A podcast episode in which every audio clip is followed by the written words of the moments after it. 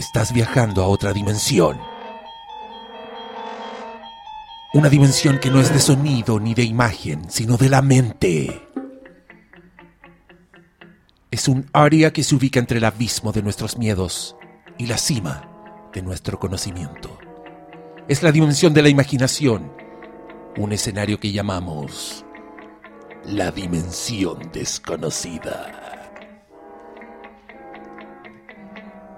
¿Cómo están cabros? Muy bien. Teníamos que partir con una intro así, Oh. pues, puta la wea linda. Oscar Salas, eh, yo quiero invitarte a esta celebración que se llama... Volvió Dimensión Desconocida. po. ¿Quién lo diría?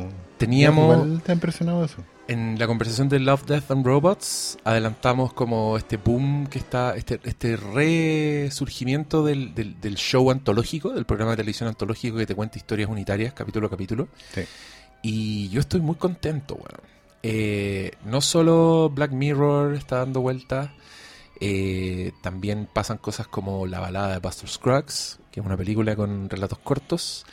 Tenemos, puta, hay una serie de Philip K. Dick dando vuelta en Amazon. Eh, tenemos anunciado un reboot de Creep Show a cargo de Greg Nicotero, el one de The Walking Dead. Eh. Que yo creo que va a estar buena esa weá. Porque Creep Show es una weá completamente distinta. Entonces es muy filete esto. Eh, ¿Qué más? ¿Qué más hay antológico que se les venga a la mente? Ahora mismo.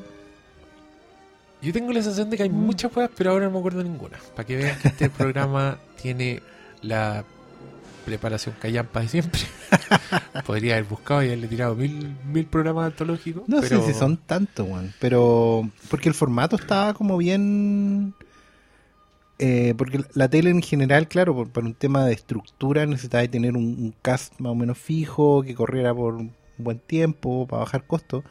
Estar produciendo esto constantemente es caro igual, pues. tenéis que tener gente contratada por episodio, guionistas por episodio, pero lo están haciendo. Están haciendo programas cortos, obviamente, pero lo están haciendo. ¿cachai? Y creo que Black Mirror es un poco el que terminó devolviendo la mano y nosotros quizás lo anticipamos en algún programa que está, como dicen, era, era cabecear y ahora se hace. Sí, porque una, una weá es, es la, la antología del capítulo unitario, que ese siempre se supone que es más caro, porque se producen de manera unitaria, no es como producir una temporada completa y tenéis la locación para los 20 capítulos. No, acá cambiáis locación en todos los capítulos, cambiáis elenco en todos los capítulos. Entonces es más caro, solo lo pueden los grandes eh, servicios de streaming como CBS All Access, que está tratando de entrar a las grandes ligas con todo, pero que ahora cagó porque no llega a Latinoamérica y, y- y- y lo estamos robando. Así que lo siento, CBS All- Access, ojalá llegue a Netflix la weá, porque, mm, bueno, personalmente mi relación con Dimensión Desconocida, eh, y, y acá es importante, ¿le, le anunciamos al público? Yo, yo quiero grabar podcast de todos los capítulos de esta weá. Yo no tengo ningún problema, al ¿Te contrario. subí a esa micro? Yo- ya, bacán. Sí, Parte yo el tiro. estoy arriba. Cabros, este es el spin-off de Dimensión Desconocida. Eh, vamos a hablar solo de Dimensión Desconocida. Para mí es una, es una de las primeras weas que yo cuando chico vi y que me hizo tener noción de las historias. Como donde tú te sentabas a escuchar un cuentito que por lo general iba a tener una lección moral bastante fuerte, que iba a tener un giro hacia el final y que iba a quedar para adentro para la caga. Eh, para un niño como yo, que se sentaba en las noches en la tele a ver Dimensión Desconocida, primer remake. Yo entré a Dimensión Mm. Desconocida por la serie ochentera, que era en colores y que tenía como una intro más creepy que la chucha. Y que al principio yo tuve como una noción de que estas eran historias donde tú entrabas ahí finalmente al como puta, un universo paralelo maletero que generalmente tiene que ver con tus defectos, con tus ambiciones y que te va a castigar por ahueonado, ¿cachai? Yo me acuerdo de capítulos en que, no sé, po, una loca que está que es muy apurona, de repente tiene un reloj que le permite tener el tiempo y al principio va a hacer toda la raja y después va a terminar para la cagada. Que un poco el- el- esa weá la rescató Black Mirror y la Sí. trasladó como al mundo de la tecnología y, y realista y como más sofisticado. Pero es lo mismo. Twilight Zone es un poco más, más ingenuo. eh, con premisas que son bastante infantiloides a veces. O sea, el, pensemos en el capítulo del weón que es racista y de repente abre la puerta y el loco es un judío en la Alemania nazi, ¿cachai? Como ese tipo de weá tan, tontillas, pero a la vez tan gruesas y tan pop y tan hermosas, hace que para mí Dimensión Desconocida sea muy entrañable. Ya más viejo busqué la antigua y me voló la cabeza. Descubrí un poco la figura de Rod Serling, que es su creador, que es el señor que aparece en la ficción de Dimensión Desconocida, introduciendo los capítulos y contándola, diciéndote como, déjenme presentarles a Richard Beaumont. Él es un jugador empedernido. Y te da como la primera frase Sí, bueno. de la... fumando, con una con vestido de corbata y que influyó, se metió el loco en la cultura pop para siempre, porque esta, este programa fue muy exitoso. Su primera temporada es del año 59, para que vayan cachando. Sí.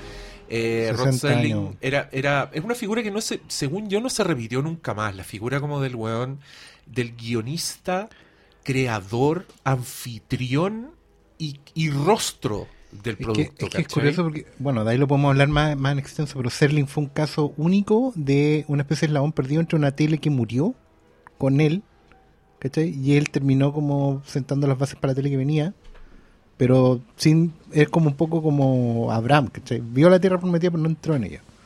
Es cuático eso porque en la, Wow. en la biografía de él hay varios datos que son decidores de por qué el, el formato de la tele era como era. Moisés, perdón, me corrigen acá, muy bien. Bueno, yo quería, yo quería mantener esta sensación de intimidad con Oscar Salas, pero hay más personas. Por supuesto. Está el Cristian. Briones que vino de invitado. Así es. Viniste de invitado al spin-off. Sí. Este es un modelo, no sé si vamos a poder repetirlo, pero nuestra idea va a ser que vamos a estar fijo el Oscar Salas y su humilde servidor y vamos a, a hablar con más gente, con invitados Claro. que, oye, ¿qué te pareció este capítulo de Dimensión Desconocida? Así va a ser. Y también está la Fran Hola, del hogar, así es. de la casa. Aprovechando aquí de Aprovechando que las viste, aprovechando que viste estos capítulos. Sí, pues, para estar aquí y comentar desde un poco desde la eh, desde la virginidad desconocida. Ahí tenía, ahí tenía el, capi- el, el La título del virginidad spin-off. desconocida. Ese es el título del spin-off. Estoy tratando de pensar en una trama que calce con el título. Así como estas películas adolescentes donde se les se le castiga a los jóvenes por, Por tener sexo. Sí, Sí. ah, por ahí va. Eh, Sí, pues honrada de estar aquí para hablar de esto, porque estoy muy contenta de haber entrado en el mundillo, en la dimensión desconocida. En el mundillo de, de, esta- de- de estas cosas. Eh, raras, haberme ¿no? adentrado en la dimensión desconocida de manera tan tardía pero alegre. Estamos hablando de la figura de Rod Serling, eh, que es este señor que hacía la introducción. Y que, y que para que ustedes vayan cachando, Carlos Pinto era tan fanático de Rod Serling que esa weá que usted conoce que le da risa de, de los personajes que se quedan congelados en media culpa y aparecía Carlos Pinto hablando atrás. Eso es Rod Serling. 100%. Maestro. Carlos Pinto es un fan de Rod Serling. Y él luego trató de replicar su modelo y yo te diría que lo hizo con bastante éxito. O sea, el weón se transformó, Carlos Pinto y su media culpa se transformó en un Vivió de eso. Figura pop, absoluto. toda la vida, toda la En sí carrera de él. Pero como, Brooker- como hemos Brooker demostrado también. acá, era un choreo. Brooker, Brooker también en... eh, lo que pasa es que acuérdate que la historia de Brooker es como... Viene de otro lado, que este no es... Pero él también hace como presentaciones de... Lo que pasa es que en Black Mirror nunca, Pero nunca lo hizo físicamente. cámara. claro. Sí. Pero sí en las promos. Ah, sí. Y tiene como. Él hace como videos, no sé, para el tema de ir a votar para las Brexit o para presentarte cuestiones Ah, nuevas. Esta cosa que se llama como los PSA. Eh, Claro, claro, él hace mucho de eso y, eh, y tuvo, no estoy seguro si era como un show o una o un apartado en BBC donde él hacía revisión crítica, tuvo hasta en real. ¿Sabes quién más era fan de Rod Serling? El creador del pájaro loco. Walter Lance. Ese también salía en la tele hablando de sus historias. Puta la weá. Ahora les presentaremos. Mira, uno podría entrar a discutir, bueno, Walter Lance le copiaba a Walt Disney. claro, también. o Walt. Disney le copiaba a También. Serling le copiaba a Walt Disney. Mira, porque eran, claro, era, es que... El que pero- presenta su historia y su creación como un es mundo. que le contamos a la gente un poco que el, el- Contexto. Ya, pues, la- bueno. cuando, la, cuando la tele partió hace mil años atrás, eh, la weá era tan rudimentaria, la, por lo menos la tele gringa, digamos, que los programas de televisión siempre eran en vivo. ¿cachai? Y eran auspiciados por marcas así como eh, la caja de jabón no sé cuánto. eh, Tome ¿cachai? pin y haga pum. Claro, y era como el, el teatro Kellogg's presenta hoy, porque eran así, eran full, así como hoy día Azucaritas presenta la historia siniestra de la tía no sé cuánto. ¿cachai? Y obviamente cuando empezaron los primeros intentos en ficción, eran en vivo. O sea, los locos montaban en vivo en la tele, así lo- los sketches, entre comillas, que eran ¿Era de como teatro en televisión? más o menos, pero duraban una hora, una hora y cuarto. Las películas, ponte tú, de Ajá. televisión o, o las series eran en vivo. po. Por eso quedó la costumbre, ponte tú, del sitcom, El sitcom, con claro. el público. Con el público presente, que aplaudía, las risas Que hasta, envasadas. hasta el día de hoy. Claro, que eran en vivo. Que es un poco herencia de la radio. Eso, eso es como muy cuático de pensar, porque en la radio los shows también eran en vivo. Cuando lleváis, no poníais disco normalmente. O sea, no hacíais, pero igual lo que tenía era presentaciones en vivo. Entonces llevaba a fulanita a cantar a la radio. Ah, claro. ¿cachai? Y luego que cantando ahí, guau, ¿cachai? Entonces, Sin la- contar los teatro. claro, entonces la tele, las networks, ¿cachai? Con- continuaron con esa tradición. Y Rod Serling fue uno de los primeros guionistas que trabajaba en estos telefilmes, que tenían obviamente una estructura muy teatral. Eh, me acuerdo de cuando hablamos de 12 hombres en pugna. eh, ese, originalmente, ese guion es de televisión. Por eso la estructura como en, en una locación, Claro, ¿cachai? La, la tensión, el diálogo todo el rato hablando. ¿Lo teatral qué? Claro. Y Rod Serling tuvo el hito en su momento, como en los, a finales de los años 40, de que una película que hizo él, que se llamaba Patterns, una cuestión que produjo, fue tan exitosa que fue la primera, el primer telefilm que tuvo repetición. ¿Cachai? Que la gente, ah, que lo vieron gente- más de una vez. O sea, antes la gente veía una no, vez. pues y lo fue. veía yo una vez, pues era un show en vivo. Eran, eh, claro, ¿Cachai? eventos. Totalmente, entonces ahí tenía todo el sentido del mundo que alguien auspiciara un show porque Claro. bueno, era, era un live event imposible de repetir. Bueno, esta cuestión tuvo tanto éxito, llegaron ¿No tantas cartas. No, llegaron tantas cartas al canal, a Inés Mateo Rejola, que, que hubo que remontarla. 0848. Guau. De hecho, hubo que remontarla y finalmente la, la cosa pasó al cine. ¿Y de qué se trataba? Era, es la historia, yo la vi porque al final hice una versión en, en cine y salió en Blu-ray hace como tres años atrás gracias a Jaime Tom Pictures. que, Que, que, que Dios lo cuide. Sí. que, ¿Cómo se llama? Y, y es sobre la historia de un, de un señor, digamos, que trabaja en una empresa como un ingeniero comercial. ¿Ya? ¿Cachai? Y, y tiene la oportunidad de ascender siempre y cuando se corrompa un poquito. Ya, perfecto. ¿Cachai? o sea, que ya partió con el tema ese era el ético, dilema. con la moraleja. con- Lo que tenía que ver si de, de verdad él aceptaba ascender sacrificando parte de su, de su integridad en el proceso. Perfecto. Y al final, claro, pasan un montón de cosas y tiene un final más o menos, más o menos edificante, pero, pero es, es la historia de eso, de un hombre que tiene que tomar una decisión compleja. Una historia de una hora y cuarto, ¿cachai? Con mucho, mucha influencia del, del, cine de los años 20, 30. Hay mucho del Mercury de Orson Welles. Todas estas cosas que después terminaron pasando a la dimensión desconocida. Y claro, y cuando CBS, que era un, era un canal grande en ese tiempo, le dice, montes un teatro, ¿cachai? Con episodios de, de media horita para presentar así en toda la semana. Eh, Serling venía de esta escuela, de esta escuela corta, de esta escuela media moralizante, como bien decía el Diego. Pero yo creo que el gran mérito de la dimensión desconocida que lo hizo quedarse y que es como la misión que tiene la nueva dimensión desconocida desde su génesis es que todas las historias, si bien tenían este norte común de, de- de colocar a, a un sujeto normal en una situación extraordinaria para obligarlo a, a analizarse, la gracia de la dimensión desconocida era que bailaba de un género a otro. Y como que sentó las bases de los géneros, por así decirlo, que a los niños nos gustan. Entonces tenía historias, porque la gente en general piensa en la dimensión desconocida como historias de terror. Pero Lo son- emparenta más como con, con el... Por ejemplo, el, el show de Alfred Hitchcock igual estaba más cargadito del terror del suspenso, Sí, por porque razones lógicas. El de Bradbury, que también tuvo uno, era más cargadito de ciencia ficción. Sí. El Carlos Pinto era derechamente más cargado al, Al crimen. al crimen. Después ¿cachai? hizo su versión sobrenatural Black Mirror, era sí, po, el día, menos pensado. Sí. Black Mirror igual está más cargado al, al- a la ciencia ficción, derechamente, ¿no? ¿cachai? Entonces, no se ha vuelto a dar que un show baile de géneros, porque en Dimensión Desconocida tenéis comedia, tenéis como feeling good stories, cosas muy así, tenéis ciencia ficción pura y dura, terror y guerra. Que otro fenómeno así como ya nadie lo hace, digamos, pero porque Rosalind estuvo en la guerra y todo, tuvo un, tuvo un pasado y, venía muy pegado. Entonces hay harta historias de pilotos de avión, ¿cachai? Harta historias de guerra civil también hay.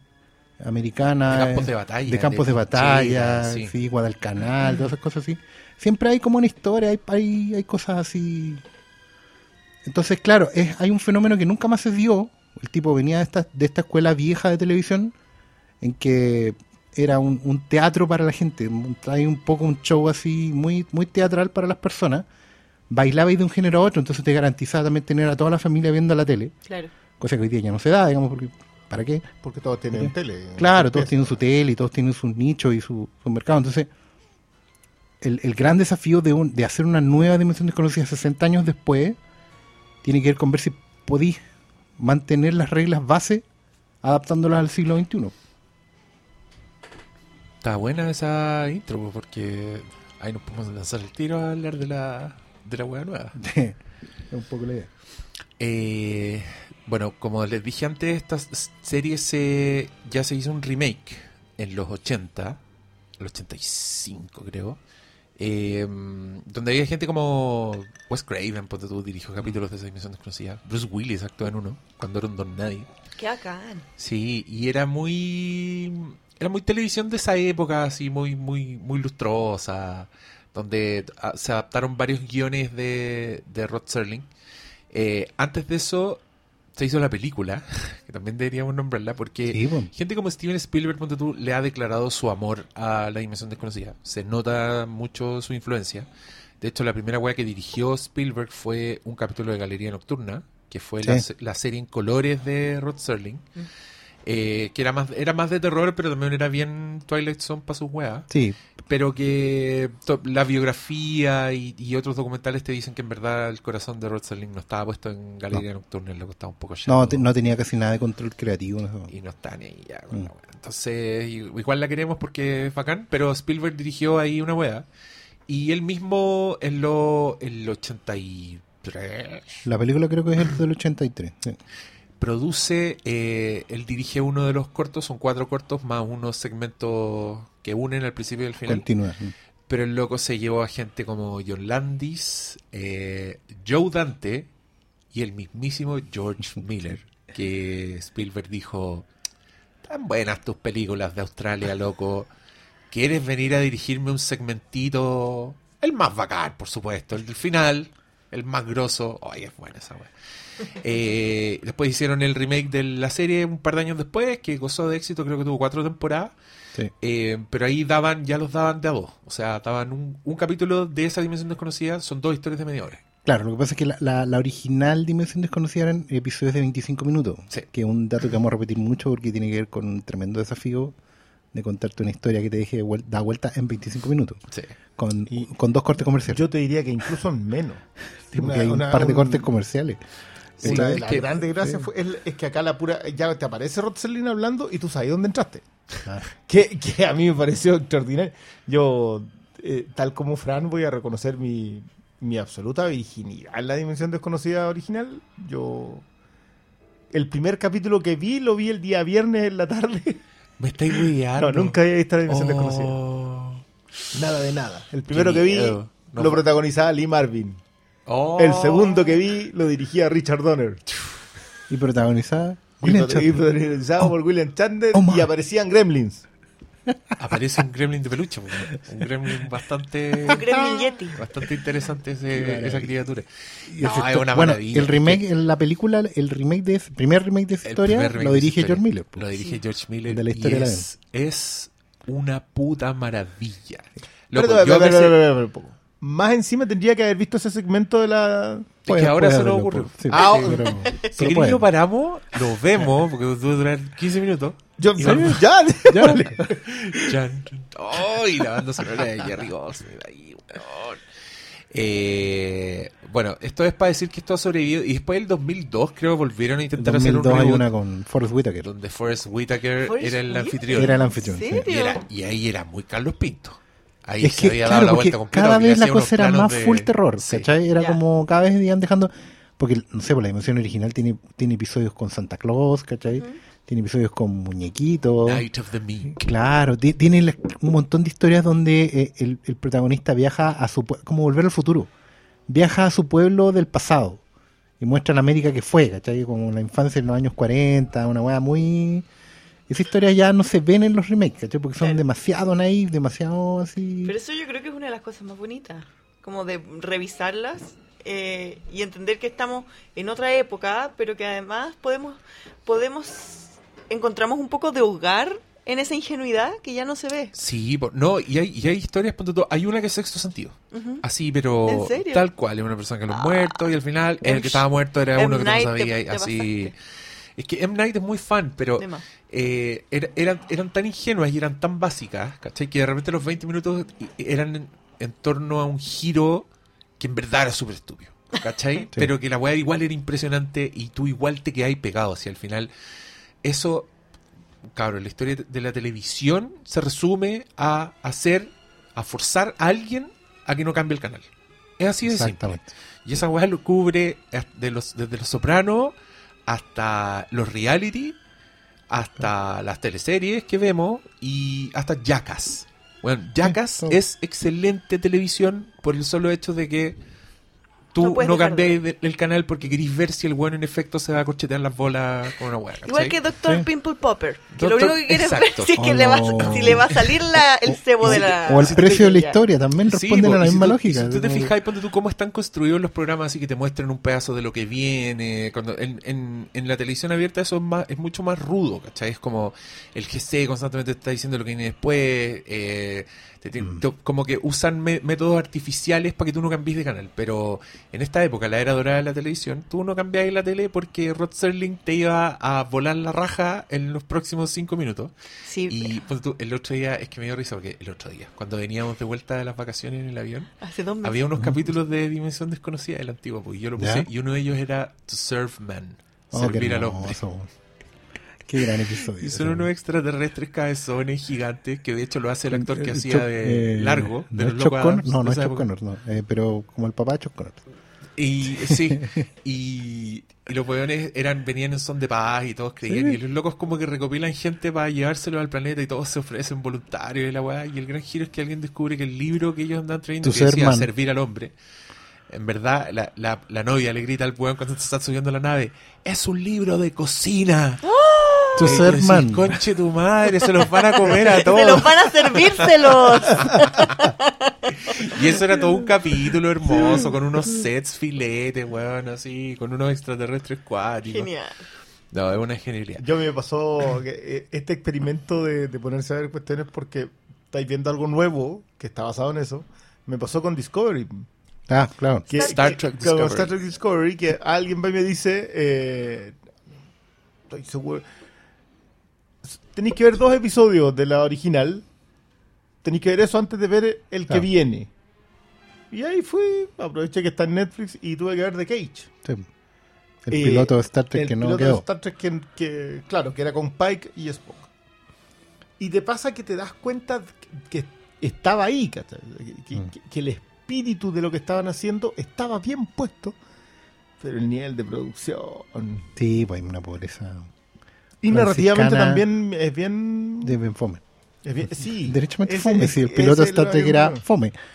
Por eso cambiaron Pero todo. es que era- ¿cachai? sí, pues, pero es que Star Trek igual es, es bien es bien parecida a Bueno, a SBS también, digámoslo. SBS Por eso está ahí. y en, y en todos los libros de historia de la televisión están pegaditos los capítulos Mm. eh, Star Trek y Twilight Zone, que era, era también una serie de ideas, ¿cachai? Era una weá que muchas veces pues, tú trascendió que Rod Serling dijo que él le habían rechazado guiones que eran demasiado sociales, como con demasiado contenido político, ¿cachai? Entonces el weón dijo que si te dabas la vuelta y lo enmascarabas en ciencia ficción, las weas pasaban colas. Y que podía hacer eh, capítulos gloriosos como el este The Monsters Are Due on Maple Street, que es como sobre la, la wea sobre paranoia xenófoba, pero con extraterrestres, ¿cachai? Y que te muestra como un barrio se empieza a volver loco ante la paranoia de una invasión extraterrestre y al final los buenos están más locos que nadie. Eh, o eh, Star Trek que se salió con la suya, por, como por ejemplo mostrar el primer beso interracial, que dejó una zorra más o menos, ¿cachai? Entonces, Claro. claro, desde ese punto de vista, eh, Black Mirror igual yo creo que ha tomado bien esa, esa vara, ¿cachai? Esa, no, ¿cómo se dice? Esa, esa posta. El, esta, no sé. Los dos, por los dos primeros capítulos que vimos, por lo menos, no. ya, bueno, ya Claro, vamos a porque llegar a en ese caso Black Mirror partió con su piloto poniendo a un presidente en una situación Un primer ministro. un primer Un poco ministro. doloroso. En una situación Sí. bastante extrema. Oye, y se me había olvidado, po, que David Cameron también estuvo en esa. O sea, efectivamente David Cameron ¿Sí? tuvo una interacción íntima con un cerdo en un mechoneo. Ah, sí. Sí, po. Y Sí, de- Charlie de ahí Brooker... viene. Charlie Brooker... ¡No! Es, es posterior. Charlie Brooker tuvo que salir a dar explicaciones como conferencia de prensa, así como, No, yo no yo- yo sabía, no- yo no yo no tenía idea". sabía. O sea, Oh. o sea, claro, como yo no sabía, pero we're British. Pero claro, esto puede pasar. Yo no, yo no sabía, pero Charlie Brooker lo hace otra vez. Esa es una frase que Charlie Brooker repite constantemente en su vida. Tiene a todos chatos, así como que bueno aparece y dice, Charlie Brooker lo hace nuevo". Sí, como cuando vimos esa noticia que salía de que iban a salir los lentes que grababan, Oh. Ah, sí. los lentes de contacto. Es la misma cuestión. Graban todo. Lo vio todo. Pero sí, pues, claro, tomaba esa como responsabilidad de, tom- de, de hablar de temas muy complejos y polémicos, pero desde un punto de vista más fantasioso para que la gente no se escandalizara tanto. Sí, pues, pero y también hacía reflexiones buenas como del ser humano, ¿cachai? Claro. Como que eso, eso, eso a mí me gusta, como los capítulos, que son justamente capítulos que han envejecido muy bien, como la historia del weón ambicioso, del weón que lo quiere todo, que termina... Pero no podríamos decir que quizás el primer capítulo de la dimensión desconocida entonces es It's a Wonderful Life. Iba a decir, pero lo mismo. O sea, total. me robó la palabra. total. Lo que pasa es que el como, como decía yo al principio, hay, hay un baile de género en Dimensión Desconocida. Y está, por un lado, está la, la, como la selección de episodios It's a Wonderful Life. Ya, perfecto. Que Que son- son los feel good. Que son un poco, claro, un poco los feel good, que en realidad es... Como Es como- agradece lo que tienes. Es como el what if, ¿cachai? Es como el what Es if, what es if, como... sí. A veces implica viaje Ya, en el perfecto. tiempo, a veces no, pero es, es un... Ver, ver, veamos mira, lo que estáis viendo. En realidad son variantes del cuento de Navidad de Dickens. Que, Sí, lo, claro. que lo, Pero- que lo del what if lo entienden Sí, no, pero en el fondo es seis eso. individuos con Son lo- la, la vida que podría ser ¿ah? mostrada en una noche o en un momento crítico. Eh, claro, vienen de ahí, pasó por Wonderful Life y, y termina súper bien anclado en, en Twilight Zone. Yo no sé cuánto habrá pues eventualmente influido el revival de Wonderful Life después, como, como película de Navidad. Pero que claro, cuando tenía ahí una serie que te ayudaba un poquito con eso, porque también la, la Dimensión Desconocida tiene capítulos que son absolutamente iguales. O sea, hay un capítulo derechamente del viejo Pascuero que no quiere más, ¿cachai? No quiere más guerra y está súper mal y, y es como todo el rato son 25 minutos de lo horrible que es la Navidad capitalista en un país como Estados Unidos, ¿cachai? Y el viejo está mal y, y- y se cruza con niños, se cruza con adultos, el típico santa de multitienda. Ujú. Y en la noche Navidad está para acá. Hasta que al final hay un milagro y el buen vuelve a creer, digamos, un poco se siente un poco mejor, pero, pero es una cosa como de de repasarte la Navidad por la cara en ese plan, o la típica historia del el gallo que vendía juguetes en el barrio, ¿cachai? Y mm, un vendedor de juguetes de la calle. Y llega la muerte, po. llega la muerte así en onda Meet Joe Black. Vamos a llenarnos de referencias así para atrás, va a ser hermoso esto. No, si es para la cagada, y, weón. Sí, y el loco le dice, ya pues, ya pues señor, eh, su turno, ¿cachai? Y, pero el conflicto está en que la muerte no venía por él, venía a llevarse a una niñita. Ya. Entonces eh, ahí lo que le ofrece cambiar. Ah. ¿cachai? Le ofrece cambiar y a cambio de, de unas últimas horas para arreglar todo y dejar todo listo. Y quedáis para la historia, weón, porque es como Sí, súper... eh, súper It's a Wonderful Life, ¿cachai? O es que acá nos podemos lanzar y hablar de capítulos nomás porque uno se acuerda. Es que, es que es glorioso, porque además yo creo que el, el mismo efecto de ver el capítulo se produce si te lo cuento. O si la gracia es como que tú que así. "Ah". Sí. También está el de esa nave culiada que se estrella en un planeta que, que es como muy primitivo para los huevones y sobrevive solo una pareja y después se dan de la mano. Ah, Es como el capitán Adán y la teniente Sí, Eva sí. y uno queda así como claro. y que creo que después lo agarró cierta serie que me arruinó cierto podcast en el primer capítulo, pero que igual la voy a ver en algún minuto. Yo lo juro. Pero, pero digamos no, que... No, no, no, no, no, no. Eso es para nada. Tranquilo, Pero mira, pero digamos que entre todos los... los- Pero sí, los esto tipos- ha pasado antes y volverá a suceder. Entre todos los tipos de episodios posibles, ¿cachai? Había uno que también era más o menos constante en la dimensión desconocida clásica, que era el episodio de venderle el alma al diablo. Oh, muchas Pedro variantes Hay muchas variantes y en el fondo el primer episodio de la nueva Sí, totalmente. es de ese género. Es- ese género, sí. Que además igual yo diría que es súper interesante porque siendo Jordan Peele quien es un comediante, ¿cachai? es como una súper declaración de principios de entrada. Porque, digámoslo, hacer un remake de la dimensión desconocida asumiendo todas las reglas de la dimensión desconocida, incluyendo el presentador. Es, es jugar a apostar al todo o nada. Sí. O sea, yo, alguien me preguntó por ahí, ¿cómo está ahí para la dimensión desconocida? Aquí estoy con el garrote. Yo vengo con el garrote porque no voy a dejar pasar una, porque ya, si vamos a jugar a, Claro. a, a la, a la- altura, claro, y es bueno también, ¿cachai? Es bueno también por un lado eh, poner todo, ¿cachai? Decir, ya vamos, vamos en serio y, y de verdad, digo, yo de entrada digo, Jordan Peele se ganó todo mi respeto en ese sentido. Porque no es a medias tintas, ¿cachai? Con red de seguridad, no, no, pues ya, hagámoslo. Me quemo en esta nomás. Si me da mal, me da mal, no importa. Hagámosla completa. Me pongo hasta el mismo traje. ¿Cachai? Lo único que no puedo salir fumando. Porque, Y, en- puedo y salir una tiene que copa. salir a colores. Y claro, y puedo salir con una copa. Igual, sí, Pero- sí. Bueno, ya vamos a hablar de las actualizaciones, pero me encanta porque te pone muchos elementos que eran marca de la dimensión desconocida, los buenos lo, los traducen a la época actual y lo encontré hermoso. Eh, pero antes también yo quería comentar que, eh, claro, están todos estos elementos que a mí me pasó viendo esta reactualización que me hice consciente de todas las weas que son únicas de la dimensión desconocida. Y eso habla muy bien del, de al menos del primer capítulo de, de esta wea. Eh, me acordé, ponte tú, de este estado febril en el que entráis, que es finalmente la dimensión desconocida, que a mí me encanta porque ni Rod Serling tenía muy claro qué era la dimensión desconocida, pero el weón nunca la define, ¿cachai? Y al principio el loco te dice, es la zona que está entre lo más profundo de tus miedos y la cima de nuestro conocimiento. O sea, la weá es...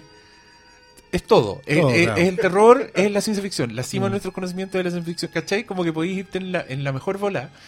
Pero siempre son unos estados que son completamente eh, irreversibles. La weá son, o sea, dimensión desconocida.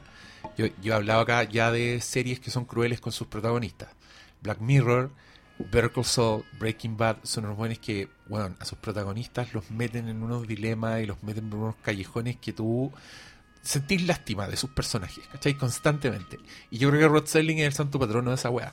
Porque, loco, es, es terrible. El, pense- y y en nivel, en nivel ingenuo también. O sea, pensemos en la historia del viejito de Burgess Meredith, que lo único que quiere es leer. es un viejito que lo único que quiere es leer. El buen trabaja en un banco y, y- y junta libros y, odia que lo interrumpan. odia la buen humanidad odia a la completa. gente. Odia a su que dice, ojalá que se acabe Chile. Sí. weón todos los días. Pero el weón odia. eh, y en una época en que esa frase no, ni- no era ni imaginable, el weón te pone este personaje. Y un viejito con unos lentes hace unos potes de botella gigantes. Y el weón odia a su esposa porque le interrumpe la lectura. Y un día está en el banco y está tan chato de trabajar que el weón se va a encerrar a la bóveda. Se encierra en la bóveda para leer, tranquilo, para que nadie lo hueve. Como Stanley de Dios. y cuando el weón está ahí encerrado leyendo, tiran la bomba atómica afuera. ¡No! Se destruye toda la humanidad y el weón como está encerrado en una bóveda es el único sobreviviente. Y el weón sale, mira todas las zorras en el planeta y el weón se pone feliz. Porque dice, por Al fin. fin, dice- voy a poder leer todo de hecho, lo el loco que... dice, "Ah, tengo tiempo suficiente por fin. Así se llama el capítulo. Sí. Time enough at last. Para leer todo su libro. El buen abraza sus libros así en la calle que son puros escombros. Y el loco va bajando la escalera y se le caen los lentes y se le quiebra. ¡No! Ciego para toda la Ay, eternidad en el mundo solo. solitario. Pucha, Ay, hipo, Sin nadie que le lea. Ese es el nivel. Me Sin gustaría, nadie que le arregle los lentes, weón. Eso es la más maravillosa. me gustaría, me gustaría conocer a alguien este en Hollywood que le dijeron, esta historia, adáptala para ahora, por favor, y que dure una hora. Nos vemos en dos semanas más. Espero un, un storyline. y el protagonista va a ser eh, Seth Rogen. ¡Oh! Y ahí, ahí vos como... Oye, igual podría ser. Pero igual podría ser, o sea, Seth yo, Rogen yo- como un weón así Bueno, Seth encerrado. Rogen como va a un estar. troll de ¿Dónde Twitter. Un troll de Twitter. Sí, po. Si Y Sí, ahí bueno, está, ese, ahí ese- está. ese es el nivel de castigo, ese es el nivel de historia de los que hablamos, como esa moral tan fuerte que tiene el weón. Y, y, lo, y lo que te iba a decir también, este estado, este estado de que, que- que se traspasa a la cultura popular, onda, cuando a ti te pasa algo muy inesperado, muy raro, decir, weón, estoy en la dimensión desconocida, como que ese es tu, ese lugar al que vais, o el, de- el que voy yo por lo menos. fue el tema utilizado, o sea, como cuando te pasaba algo era... Hasta que lo reemplazó X-Files. Pero chupacabra. Claro, Dimensión pero después de eso lo pasaron... Bueno, había, había un capítulo que creo que es el primer capítulo de Dimensión Desconocida que yo vi. En el remake ochentero, no sé si tiene su paralelo, pero es un weón que es un loco que tiene un trabajo muy normal, un hijo, una esposa, gringo, así eso es cuando que toman desayuno tocino, ese tipo de personas. Y de repente el niñito le empezaba a decir weas raras, como, papá, pásame el trapecio. Y el papá, ¿de qué estáis hablando? Como, el trapecio, le mostraba un lápiz. Y este weón le decía, weón, esta wea se llama lápiz. ¿Qué es esta? ¿Por qué decís trapecio? ¿Dónde sacaste esa palabra? Luego se empieza a preocupar a hablar con la esposa. Oye, con el cabro chico cada vez dice palabras más raras. Hasta que de repente la esposa lo- un día lo llama y le dice, eh, Billy, está servido tu dinosaurio. Y el weón como que se da cuenta de que en verdad está en la dimensión desconocida y el lenguaje es distinto. Las palabras eh, significan distintas cosas. Empieza a buscar como las cosas, los libros, ¿cachai? La weá es que él conoce y todas las palabras son palabras cambiadas. La weá termina con el weón yendo a la pieza de su hijo, así para la cagada, y sacando como un silabario. Y el weón tiene que empezar a aprender de nuevo el lenguaje. y el narrador al final decía, él tuvo que partir de cero. Y yo me acuerdo que vi esa weá y dije, esta weá puede pasar, concha tu madre, un día voy a despertar y el mundo ser una mierda. Eh, Pasó. Y no- ¿Qué pasó? Me metí a internet qué Y no es eso de entendía. y tuve que aprender de nuevo. ¿Qué? NSFW. Claro, What? ¿qué es el viejo Pero bueno. lesbiano? Sí, Hashtag- ¿qué es el viejo lesbiano? ¿En serio? Auxilio me desmayo, predeci- precedido de eso. Ay, Es Eh. que yo hace, poco supe lo que era el, el me como una olla. Me ocupaba el término, pero ah, no sabía lo que Llegaste como, Sí, pero llegaste como siete años años atrasado. atrasado. puede ser. puede ser. Ah, pero Pero estoy, sí, estoy indicio de que estáis boludeando más en internet que antes. No, está- no, no, fue, fue por una talla en la casa. Así como que, Ah. que había tallarines. Ah, Así como, le dijeron, papá, pásame el trapecio. Pero, pero bueno, nunca se me va a olvidar. De hecho, me dio como miedo cuando la esposa le dice, ¿está servido tu dinosaurio? Yo dije, conche tu madre, papú". Una weá que es súper absurda. Pero bueno, esa es la magia de. Pero eso se llama ACV, es como accidente cardiovascular, cerebrovascular. como cuando ya no entendí la palabra. ¿no? Afasia, Afasia total. Pero al revés, así como afasia comprensiva. Pero afa- el universo tiene afasia. Tú eres el único Sí, sin afasia. Exacto. ¿Se sentirá así una persona con afasia? ¿Habrá sido una metáfora de este capítulo? O sea, sí, pues hay gente que despierta en el hospital y empieza a hablar y nadie le entiende, es eso. Y bueno, el primer, y el primer capítulo de Dimensión Desconocida, el piloto, era. que se llamaba como. Creo que puede irse Everybody. Where is Everybody? No tanto. El Que era, piloto que era un soldado que llegaba a un pueblo y no hay nadie. Pero la weá es palpico de no hay nadie donde la- la- las tazas de té servidas están con humito. ¿Cachai? Sí, Es como que acaban de Las llaves están abiertas, como que todo el mundo desapareció. Y bueno, es media hora un weón paseándose por unos sets hermosos. En un minuto cree que encontró a alguien y sale corriendo así como a su encuentro y choca en un espejo y, y el actor ahí actúa como el pico, es para cagarse la risa esa escena. De hecho, creo que la he visto como Sí. GIF. Pero. Y el final es que el weón está metido en una cámara de aislamiento de los sentidos y están haciendo experimentos con el weón y todo es una alucinación. El año 59 te mandáis esa guayla ahí en la tele, por loco. Respeto, Rod Plena Guerra. Fría, donde todo el mundo visto- tenía ¿eh? miedo. He, Claro, visto, he visto películas que valen callampa al lado de esa weá, de esa trama. Como películas hoy día.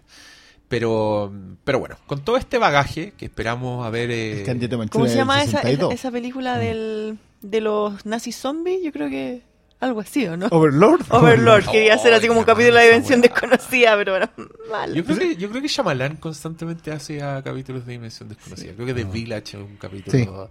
eh, The Happening también. Y, ¿no? y probablemente de ahí venga tanto Sí, palo con la, expl- con la explicación de las cosas. Sí, po. ¿Cachai? Que no es, no es lo que correspondería a una actualización de Que es el gran problema que tiene The Village. Sí, y, Y- empezó a tener chamalán en general, digamos, progresivamente. Y yo creo que hoy día, mira, es que igual es, no quería entrar para allá, pero, Pero entraste igual. pero ya llegué. Ya abriste la puerta. Cagaste. Ya estamos. Eh, ¿Qué es mi problema con, eh, con que siento que Peel se le, se le está empezando a notar eso? De que, que, bueno, vivimos en los tiempos en que Nolan es un referente eh, y el tipo explica todas sus películas. ¿cachai? Y yo puedo entenderlo porque también vivimos en, tiempos en donde la capacidad de retención de información es más escasa, es más Ajá. baja. Entonces, necesitan explicarte las cosas una y otra vez en el cine. Todos lo necesitamos, pero, pero la audiencia, la, la- la gran masividad está en, con esa disposición, por eso las películas también duran más, a pesar de que pueden durar un 40-50% menos. Que fue algo que, que, que adoré en La Dimensión Desconocida. o sea, Ujú. que, que un capítulo dure 25 minutos y esté contado a la perfección eh, y que yo entienda cada motivación de los personajes dice mucho, dice mucho de, de otros tiempos. Ahora, es súper interesante el tema de, la, de los canales de televisión en esos años. Ah, Yo creo que el primer cine de guerrilla nace ahí. Por, algo encontré a Don Siegel, a- al mismo Donner, a gente que empezó a hacer cine hace mucho tiempo eh, y, y que es un cine hecho con, con cierta economía a todo nivel. Si te fijáis, no sé si Donner necesitara la explosión que necesita para después, ¿cachai? Eh, Don Siegel es el mejor caso de todo. Eh, ¿Queréis contarle gente que, que dirigió Don Siegel para que se haga una idea? ¿qué, qué, qué películas dirigió Don Siegel? Sí. Bueno, aparte de Harry Sucio, si tú. Sí. Ah. Eh, Don Siegel dirigió algo que lo emparenta mucho con la dimensión desconocida, que es la invasión de los usurpadores de cuerpo. La primera es de él, eh, con una lectura sobre el anticomunismo que son, que son bastante problemáticas, digámoslo. Eh, hoy, Pero que son películas maravillosas. maravillosa. Vengan Sí, no, pero, pero Don Siegel le ahí cuatro o cinco de sus primeras. Y aparte que él es, él es muy de. mm, Es muy uno de esos pioneros de otro tipo de cine dentro del cine. O sea, yo diría que es como el papá de los, de los guerrilleros de los 70. A pesar que él también llega. Estupendo. Sí, pues. Eh, y también Frankenheimer. Y bueno, y, y también, para no dejarlo en el aire, Richard Donner, para los que no sepan, después hizo La Profecía, hizo Superman, la película, y esa inolvidable saga de acción, Assassins, con Stallone y Antonio Banderas. No Arma. Mortal, Arma Mortal también. No, era buena Assassins, me Era, gustaba. era decente. O sea, Bueno. se deja ver. Han salido, han vuelto en forma de GIFs. ¿Has visto el GIF de Antonio Banderas? Antonio Banderas, yo- Qué momento maravilloso en la película, pero que es aún mejor GIF. Bueno, todas estas personas partieron dirigiendo en Dimensión Desconocida. Pero no, y si miráis el elenco también te volvís loco. No, Eh, no, están hay, un capítulo en que, de hecho, cacha la weá, po. Será una viejita que le teme la muerte y recibe la visita de un joven, pero que es así, weón. Un Brad galán. Pitt, al lado de este Era- weón era una alpargata. Joe Black. Era Robert Redford. Wow. Era The Original Brad, De, Brad de- de original Sí, Brad Pitt. exacto. y claro, el giro era que el weón era la muerte y la venía a buscar. Y Oh. ella se iba, pero Ahora- con una Feliz. sonrisa en la cara. Bueno, donde no era mala forma de morir. po. Oye, Porque pero habrán sacado de ahí a a Joe Black entonces. Sí, Todo todo, el o sea, rato. todo Todo. salió de Dimensión este capítulo es prácticamente The Flimcast Begins. Aquí se de todo. Todo lo que hemos O sea, hablado. yo, yo lo que le dije, yo el viernes vi, que- ayer vi mis dos primeros capítulos de la Dimensión Desconocida y uno era de un, Lee Marvin salía llevando una especie de maniquí eh, con otro tipo eh, y lo llevaban a una pelea de box porque, después te explica Rod Serling, el box había sido abolido porque era demasiado brutal. El año 68. había sido 68, claro, lo abolió en el 68 y era el 76 la historia. Más o menos. ¿no? Eh, y entonces llevaban a eh, robots, androides, a pelear. Y ahí estaba Maxo. The Battling Maxo. Y esa es la historia de Real Steel, la película de Hugh Jackman. Claro. Gigantes de acero. Gigante de acero. Y yo así como, oye, pero si es el... li-". Y claro, Richard Matheson, mira, y los créditos, y la otra película también estaba... Entonces, si esas cuestiones ya estaban en la dimensión desconocida, yo decía, ya, pero... No sé, pero es que es cosa de que ahora empiecen a hacer remakes de todos los capítulos de la dimensión desconocida. Vamos a tener cine, por lo menos un poquito, con un poquito de corazón de aquí a un tiempo más. Eh, Ojalá. ahí está el punto. Probablemente con la de Jordan Peele. Tipo. Oye, yo si creo, está el corazón. yo quiero citar a alguien que, según yo, también es un gran fanático de, de la dimensión desconocida y de y de Rod Serling, pero que no, no está como en un, en un nivel mucho más eh, artesanal y que yo lo, lo identifiqué así, ta. Y es Roberto Gómez Bolaño. No sé si se acuerdan de los capítulos eh, Dimensión Desconocida del Chapulín Colorado Sí. que eran realmente terroríficos. Con un nivel de producción mucho menor, eh, con un nivel como de conflicto mucho más ridículo, pero yo creo que ese, ese espíritu de adentrarse en lo desconocido es el mismo. Eh, esa, eh, la, como la, la teatralidad, la musicalización. Yo me acuerdo que yo veía esas cosas cuando era chica y me moría de susto. Y yo creo que hay una inspiración bien fuerte ahí. De más, po. Yo creo que sí. Yo creo que Chespirito, si bien, si bien el referente principal de Chespirito en realidad es Chaplin, igual Disney, directamente. Em, igual la gente que estáis nombrando es, son gente que se crearon en ese modelo de tele de donde salió Rod Serling. Son muy humanistas, independiente de su postura política. O sea, entiendo que Rod Serling podía ser considerado un tipo de izquierda eh, y Chespirito no. Pero había una cuestión que sí tenían todos en común, que era como tratar de em, Ser cuida- mejores personas. ser mejores personas, Mm. ser un gente decente. Claro. Y eso te ¿Chespirito llevaba no es de justamente a- izquierda? No, ¿En para serio? nada, para nada. ¿La dura? En México es, es complejo el tema. Oh. Oye, pero el chavo de... En México es que, es que la pobreza es que esa es la guapo. Eh, son gente que tenían, tenían otro pensamiento, digamos, pero de hecho Chespirito es más inclinado al orden, a, a los valores cristianos, ¿eh? Facha espíritu. Claro, pero es que no es justamente porque el fascismo tiene que ver con la eliminación del enemigo. Ujú. ¿cachai? Eh, con, con pasarle por encima. Chespirito, la verdad es que, am, si bien comulgaba con, con- con la postura más cercana justamente al orden, ¿cachai? y si era necesario, bueno, él no hubiera jamás, digamos, Chicharra pasado. paralizadora para ti. Claro, hubiera dejado pasar, por ejemplo, eh, tortura o cosas así. Pero eran gente de derecha, eran conservadores. El, el ícono, digamos, del pueblo en México es, es Cantinfla. Cantinfla es el que se moja el poto Claro, y, sí, toda y la película. eh, en- finalmente es como que le predica al coro. es Porque como- es que claro, porque al fin y al cabo en México la pobreza es transversal, po. no es una weá de... no es una situación transitoria. ¿cachai? Eh, Ah, es como el barrio, el pueblo, siempre es pobre. po. En México siempre, siempre el explotado va a estar explotado. No es una cuestión que... Eh, hay mucha romantización también de la pobreza en el caso de En, claro, también tiene que ver un poco con eso, ¿cachai? Porque al final la gente de los personajes de Espíritu no se rebelan contra su condición. La, la hacen la, la hacen amable, ¿cachai?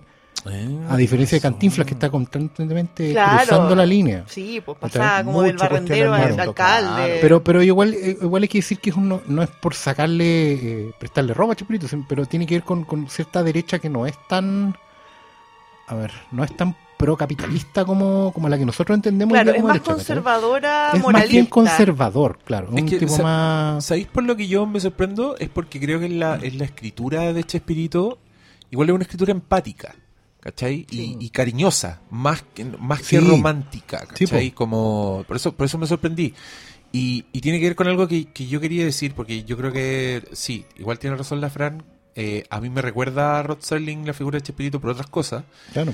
pero viendo, de hecho esto lo dije en voz alta viéndola, yo creo que una de las características de Twilight Zone es su precisión narrativa. Es que la weá es como...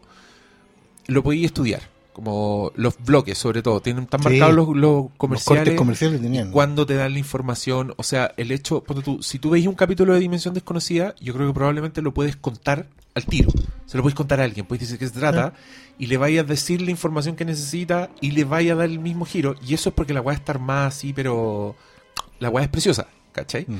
Y yo creo que Chespirito, por lo menos en su época dorada o en el Chavo, el buen era así. Este Sí. loco era, para mí es el único guionista, ponte tú, que ha logrado el modelo del sitcom gringo en español. Esta weá de que todas las frases sean un chiste, ¿cachai? Sí. Chiste, eh, eh, una frase es el, es el setup y la respuesta al tiro es un chiste. Mm. ¿Cachai? Y después el weón, ya, claro, se repite y repite fórmulas y eso lo ayuda y todo. Pero el weón también, también es muy preciso en todo lo que pasa, Mm. ¿cachai? En, en, en cómo terminan, en, en la lección moral, el weón. O sea, yo, yo encuentro que su nombre está súper bien. Si es un Shakespeare Sí, chiquitito, así Sí. que el weón era grosso. Eh, y creo que ahí, ahí lo, lo puedo comparar con Rod Serling. Totalmente. Y algo que me pasó Vamos con... a tener que ver los capítulos del terror. Vamos a tener que ver los capítulos del terror del Chapulín Colorado. Sí. Ahí vaya a ver. Esos especiales, ¿no? Y algunos especiales como adaptaciones de obras clásicas Sí. también son súper filetes. Son, son clavados así. Onda, los sabrosos de entre mes. Sí, pues, y de repente era como. personajes, pero de época. La, de hecho, la, adaptación de- del Tenorio, no, la adaptación de Juan Tenorio de José Zorrilla.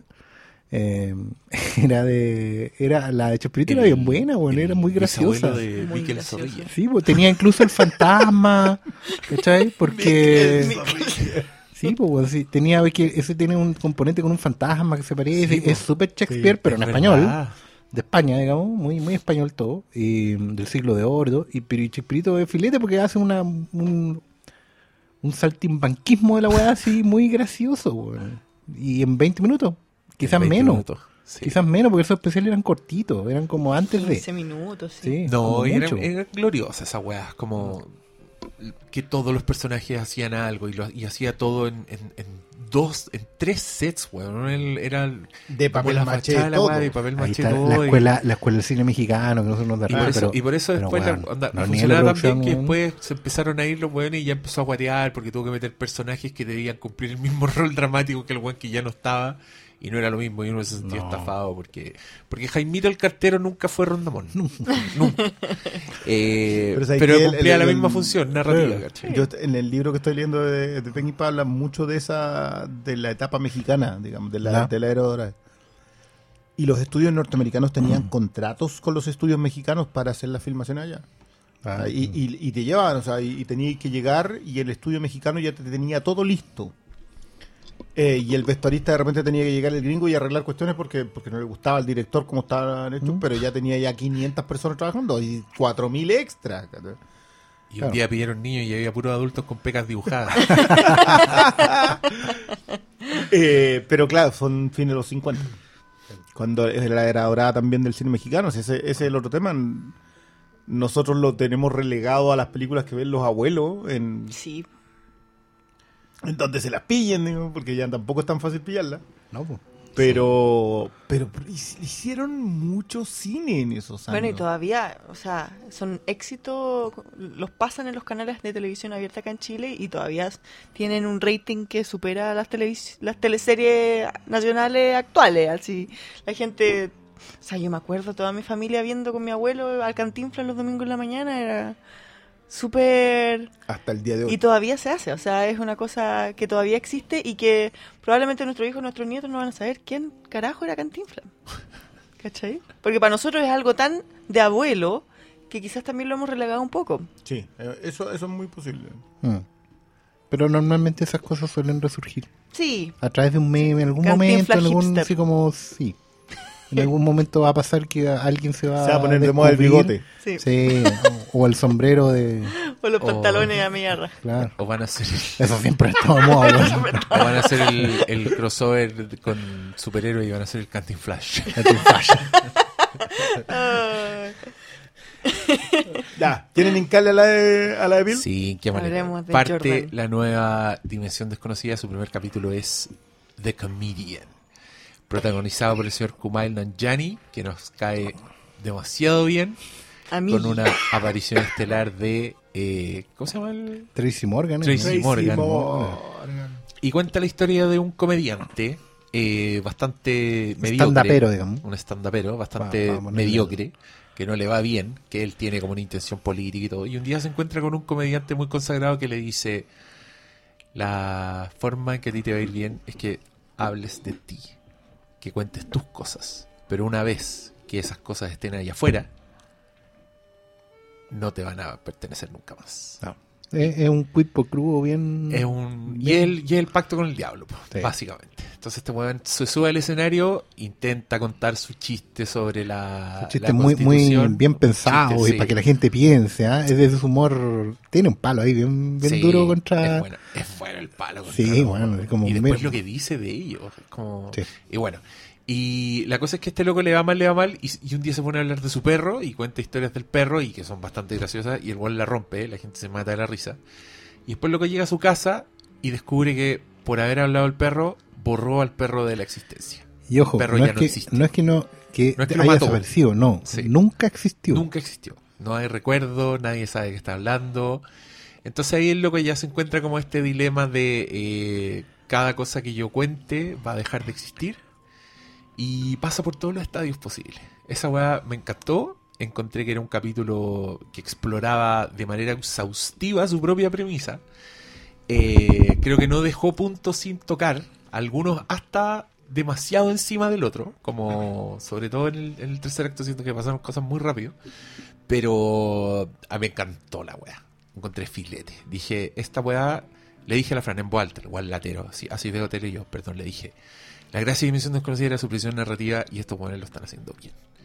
Eh, Y yo, ah. Ah, y tú, y tú ahí, cállate, concha, tengo que quiero ver la weá. El, en este guion está filete. Yo lo encontré, está muy redondito como... avanza súper rápido la weá, tiene el ritmo de tele de hoy, tiene los elementos de, de dimensión desconocida, es gracioso cuando tiene que ser gracioso, y se pone inquietante en un minuto cuando la gente se ríe así descontroladamente por cualquier cosa que dice el weón, ya la weá se empieza a transformar en, en este estado arrinconado donde la weá...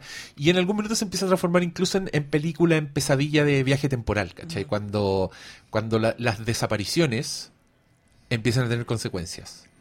Y no, no podemos hablar con spoilers de esta weá, pues si no está masiva, puta, va a ser difícil. Bueno, intentémoslo. Eh, ¿Qué te pareció, Oscar? Bueno, vamos, en, lo, en lo formal, digamos, en la, la estructura. Habíamos hablado, dimos la lata en la primera parte del podcast con la estructura. Bueno, efectivamente cumple al plantear el conflicto de entrada. Antes del primer corte, digamos, está súper claro las reglas del juego. O sea, tú a los dos minutos caché que este Claro. gallo lo está pasando mal, que tiene, un, que tiene una dificultad. Exactamente, tiene un problema y la solución a ese problema se plantea e implica un elemento de la dimensión desconocida, pero que obviamente intuimos nosotros va a tener un costo. O sea, pero es que no se sabe que este- que existe ese, ese, ese costo en el principio. O sea, uno lo, uno lo Claro, intuye, uno lo sabe, Morgan obvio. el diablo. No, claro, pero el protagonista no lo sabe, digamos, no es como... No, no, no, pero nosotros esa- sí. Pero nosotros sí, sí. Eso, eso es parte de las reglas del juego, de que Exacto. nosotros al tiro nos subimos en esta espiral de que sabemos que este weón... Sí, obvio, tú dijiste, ah, se Ah, vende. pero no le digas eso. La cosa es vamos a ver cómo, cómo avanza el tema. Exacto. Así que por ahí, check. Estamos bien. Lo otro que a mí me gustó harto eh, fue como era súper consciente de ser Dimensión Desconocida. Y, y entra en lo que decía el Diego muy bien de los estados febriles. La cámara se empieza a mover, utiliza los recursos. En la dimensión desconocida tradicional, la vieja, digamos, era, era muy usual que los puntos de vista se torcieran. Y en ese tiempo era básicamente hacer mucho contraste luz-sombra o mover la cámara así en una perspectiva en diagonal.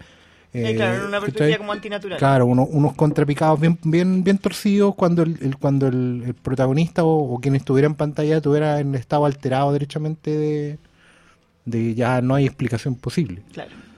También me gustó que no tuviera explicación. O sea, que no hubiera ra- una razón por la cual eh, pasaban estas cosas, ¿cachai? No... Pero tú sí lo entendieras. pero lo, lo claramente. Em, me gustó como actualización de la historia, eh, y ahí me gustaría que ustedes también dijeran qué les parece, porque, claro, yo veo el, el tema, hoy en día este, este fenómeno del stand-up es de hoy. Tendrá sus raíces, sus paralelos con eh, tradiciones que en la dimensión desconocida clásica hay muchas, hay historias de pianistas, de, de, de boat, ¿cachai? Hay historias de, de ventrílocuo, ¿cachai? O Y que un ya no existen, del- ¿cachai? No. Claro, y el stand-upero viene siendo un poco el, el, el equivalente. Que Pero creo que- Son como los... Como los bufones un poco. Como los- Claro, el, el, el- el show de hoy, ¿cachai? Lo que, lo que salís cuando salís a tomarte algo que es el show que te toca ver. Pero que te toca hoy. Entonces creo que es súper bueno hacerlo así, porque de partida le, le dices a la audiencia, vamos a hacer una cosa moderna, no nos vamos a anclar en lo- los 50, pero vamos a ir respetando todos los códigos de, de la base. Quizás sí sentí, pero ahí díganme ustedes también, si lo sienten que fue un poco largo. Pero hay que ver cuán contaminado estoy yo de la del visionado de la antigua Claro. versus la progresión narrativa de la misma historia. ¿cachai? Yo, por ejemplo, particularmente hay un, hay un par de cosas que le hubiera sacado porque ya eran como obvias que habían pasado, pero principalmente tienen que ver con esas consecuencias, para no dar spoilers, del- de, lo que va pasando. ¿Cachai? O sea, porque hacer desaparecer al perro a la- de la historia es una cosa, pero cuando ya empiezas a involucrar otros aspectos, no es llegar y sacar gente del, de, de tu vida personal, ¿cachai? De tu historia personal. O sea, hay, hay gente que ha estado en un momento de tu vida y que es importante que esté en ese momento de tu vida, aunque te caiga como las pelotas. Porque una de las cosas muy notables que, que encontré de la actualización es que obviamente en un momento el tipo se pone a, a revisar en su Facebook. Claro, Y a empieza y usa el Facebook como una herramienta mortal. Es como, yo le decía que es el Death Note. claro.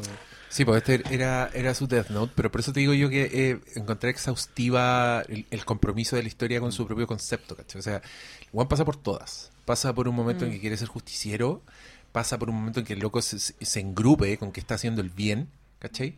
Pasa con el momento de la elección difícil, como hago esto y me cago a esta persona que conozco por mi propio bien. Pasa por la etapa de la furia, cuando les da con los buenos que están ahí, ¿cachai? Como lo hace en vivo, se transforma como en un ejecutor.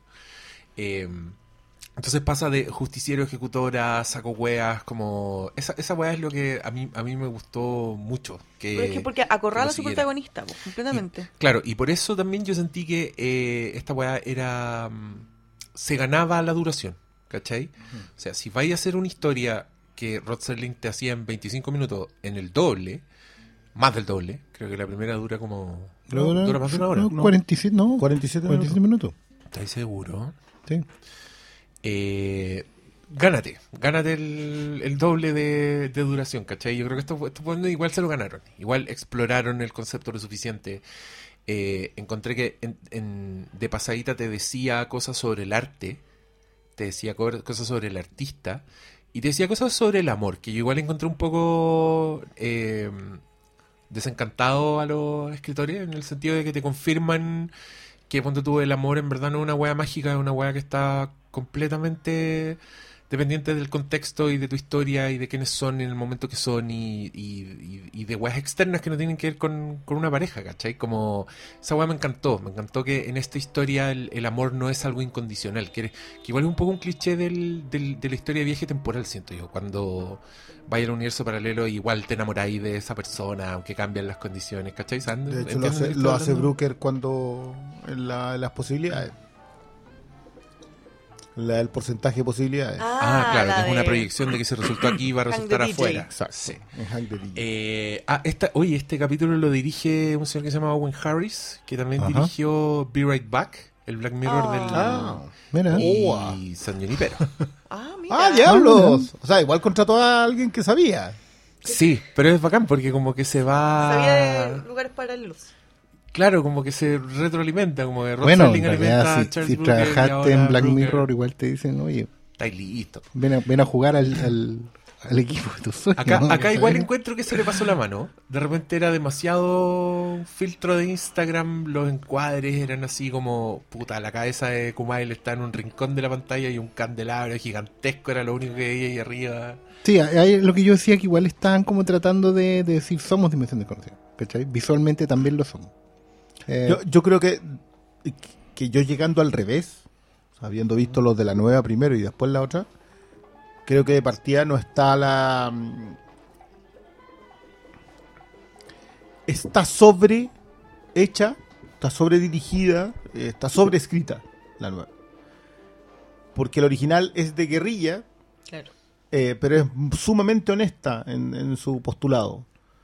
Solamente comparando las que son remake, digamos. Hay, hay, hay un tema de que Richard Donner, te- lo que hablabas tú a propósito del tipo de contrapicado cuando el personaje pasaba por el estado febril, eh, o los tipos de encuadre. Y eso como está tan estudiado hoy día, 50 años después, no es lo mismo. O sea, Claro, tú, hay que tú estudiaste al que los hizo. No, es que de hecho yo creo que la dimensión desconocida es súper es súper sobria en ese sentido. claro. Como que la psicodelia de dimensión desconocida está en los créditos de la weá, Mm. está en el concepto, está en la idea. Pero... Porque quizás en esa época también era súper hipster o súper Instagram que tú en un estado febril le pusieras esa cámara al, al loco. Pero había lenguaje, más lenguaje cinematográfico. Ah, ya. En ese sentido, lenguaje pues, Richard Donner le corta en la Sí. frente cuando Ajá. el tipo está. Sí, sí. Sí. Ahí hace el corte. pero Mientras el- todos los demás los enfoca bien, a él lo enfoca en la Sí. frente. Y tú decís, pero Bueno. te falta la mitad del pelo. Claro. El de George Miller, concha tu madre. Ah, ya. Vaya a seguir. Weón, el loco hace como un movimiento tirabuzón por el tubo del avión así hasta el final y cae una pantalla que empieza a proyectar weá, entonces la luz y hay una pendeja con una marioneta culia. Oh, no, la weá, es una joya, es una joya. Una de mis weas favoritas. Nunca me había pasado que un cuarto de película fuera mi wea favorita de todos los tiempos. como cuando haga mi lista de weas favoritas de todos los tiempos a poner un cuarto de dimensión desconocida a la película. Porque yo honestamente creo que, por ejemplo, el corto de Spielberg de esa weá es la peor weá que ha dirigido Spielberg en toda su vida. ¿Cuál es la del El El de los viejos, El de los weá, viejos. Es una weá vergonzosa. El de los viejos, por ejemplo, eh, también es un remake de la original. Y es de esas historias que son ultra de su época. Sí. Es muy complicada de, de- de retomar. Y ahí, claro, a Spielberg... le, le están pidiendo a un fan de Capra que no haga eso. Es que ese es el punto. Está ahí, está ahí haciéndole un fan de Capra que haga un Capra sobre una historia No, pero de Capra sí, sí, la wea- el problema se no es la pasa de historia, no es la historia no, ni lo se capra, pasa weón, es que rosca, Spielberg sobredirige la Sí, weá como se nunca, pasa rosca, ¿cachai? po, totalmente. Y Estaba los con cabros chicos. weón, y cabros chicos disfrazados de Peter Pan diciendo weá, colgándose de viejitos, weón. Oh, no, detestable. Pero es bonita la idea, es un grupo de viejitos que reciben la visita de un viejito mágico que los invita a jugar al Kick the Can, que no sé, como jugar al alto. Salir a patear el tarro. Salir a huear. Eh, Salir a jugar Y, con. y todos los viejitos que aceptan su invitación se transforman en niños por una noche. Entonces es como, ay, qué bonito y la weá, pero no, es una mierda. Claro, La el- mira, weá que. El Ah, original es lo mismo, pero en realidad los viejos se sienten juveniles. No son cabros chicos. ¿Cachai? Ah, como La original como que, oye, así como, oye María, ya no me duele la espalda, vamos a jugar, ¿cachai? Y los buenos salen y saltan, uy, mi dolor de rodilla desapareció. Y hay, obviamente, hay alguien que no cree, ¿cachai? Como que en eso se van los 20 minutos. En que unos creen, no creen, ¿por qué está pasando esto? No importa, hagámoslo, ¿cachai? Y es como esa la... Entonces Spielberg como que, no, como que aceleró y quería el final Sí. hermoso, lo alargó todo No, pero acá son, son no, y es ridículo, weón, si son, salen los viejitos afuera y son, en vez de ser 10 viejitos, son 10 niños, pero disfrazados de viejo. Como una niñita de 10 años así con lente redondo y dice, ay, caballero". ¿qué pasa? Y habla así, y otro culeado con el pelo blanco, como de 13 años con el pelo blanco. Oye, la weá, Y tenemos un podcast que le, le tenga mal a Spielberg. No, pues, Tenemos nada. primera vez en el Filmcast, le tiramos mierda a algo. No, y hubiese estado malo. Bueno, pero además es una película maldita. John Landis mató a. Se le murieron en el set, en el set un actor famoso, Big Morrow. Y dos cabros chicos extra que estaban haciendo de vietnamita a los pobres, se les cayó un helicóptero encima. A John Landis le metieron juicio, así como por homicidio. Puta, en- y en parte mans- frenó la carrera. Dejó la zorra. Fue una película. frenó la carrera de Landy así, Entonces mal. puede que Spielberg, que era productor, haya estado con la cabeza así, pero. Yo creo que Spielberg estaba sobre. No, so- no es sobrevendido, pero. ¿Cuántas weas estaba haciendo entre el 81 y el 86? Entre producción, John Landis fuera de la dirección, cárcel. Entre producción, dirección y todas las cosas. O sea. Sí, puede que te podías haber equivocado en alguna. A ver, Sí, Pol- que- Poltergeist es de. 80 Toby Hooper. No, pero, es- no, Pero sí, estaba sí, ¿de- produciendo ¿De qué la- año? Ah. Pero que en ese, en No, ese, yo, yo concuerdo con eso, con que. en ese con- periodo estaba produciendo Poltergeist, eh, la del viaje insólito, Volver al futuro. 82. Ya, pero más o menos entre la primera mitad de los Sin 80. contar ET, sin contar ET. Encuentro Cercano. El mismo anterior, año pero- se estrenan eh, Poltergeist y E.T. Y son dos películas que... ¡Wow! ¿Y Claro. alguien puede creer que las dos las dirigen? Pero en serio, es el mismo año. Bueno, que- Es que era, puede Spielberg era una presencia de productor bastante fuerte y Toby Hooper era un que había dirigido La Masacre de Texas y dos weas más así con el vuelto el pan. Y le dan esta superproducción producida por Hollywood, la, la única película que hizo el weón que era para todo espectador en toda su vida. Y puta, odio que todo el mundo cree que era de Spielberg, pero en verdad No. el loco era muy quitado bulla. Dicen, los reportes dicen que este loco no, no gritaba en el set, ponte tú. Entonces, muchos tenían el recuerdo de que Spielberg hacía todo.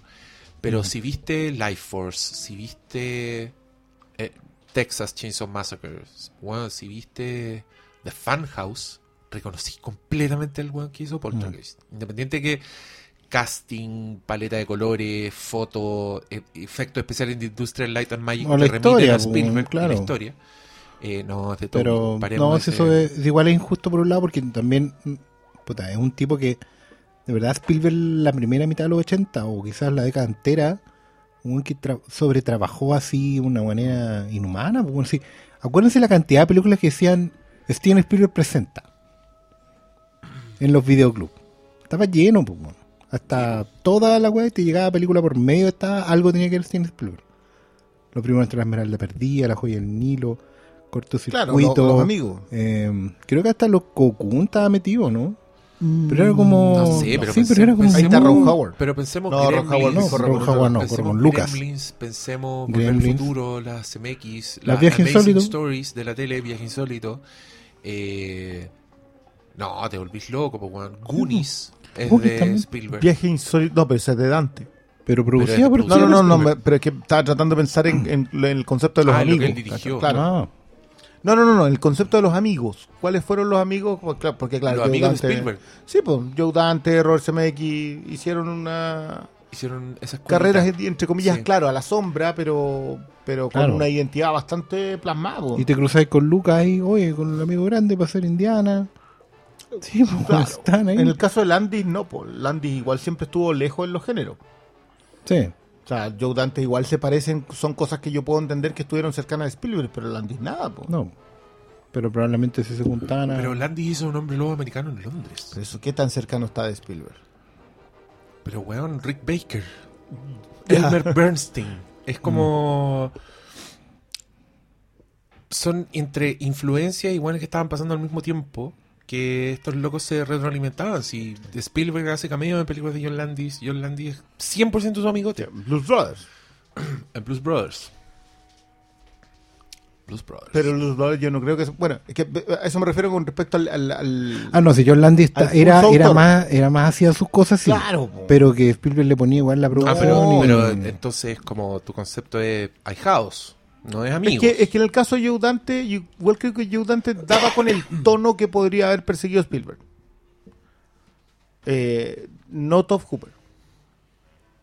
Hasta- Para mí ese no es el, no es el tono. de- Poltergeist sí me puede parecer que tiene el tono Spielberg, pero yo creo que es porque el, Hooper dijo "Ya, se pero, acaban para allá". pero tenéis que tenéis que pensar que Spielberg era un cinéfilo. Spielberg estaba, o sea, Spielberg le rayó la papa a Toby Hooper la primera vez que lo vio con un plano de la masacre de Texas. Y le preguntó cómo hiciste ese plano.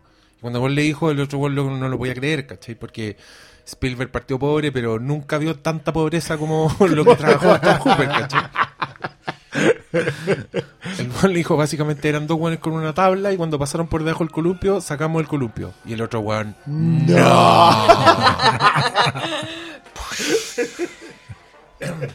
pero pero bueno, el- lo, lo que me, me pasa ahí con Toby es que claramente a Toby no le gustó la weá, pues, si no el one se hubiera quedado, ¿cachai? Eh, Joe Dante estaba haciendo películas kumas como The Howling y Piraña y Spielberg se lo llevó y el loco hizo pff, tres películas más al hilo y se quedó ahí, ¿cachai? Es buena de Howling. Buena, pues. Yo una de las pocas películas así como que tengo recuerdos de películas de terror. Eh, No, de terror, Howling. Sí, Eh. Howling. Y, de, y, y The Howling, que es una película de Hombre Lobo que se estrena, el- se estrena el mismo año que El Hombre Lobo Americano en Londres.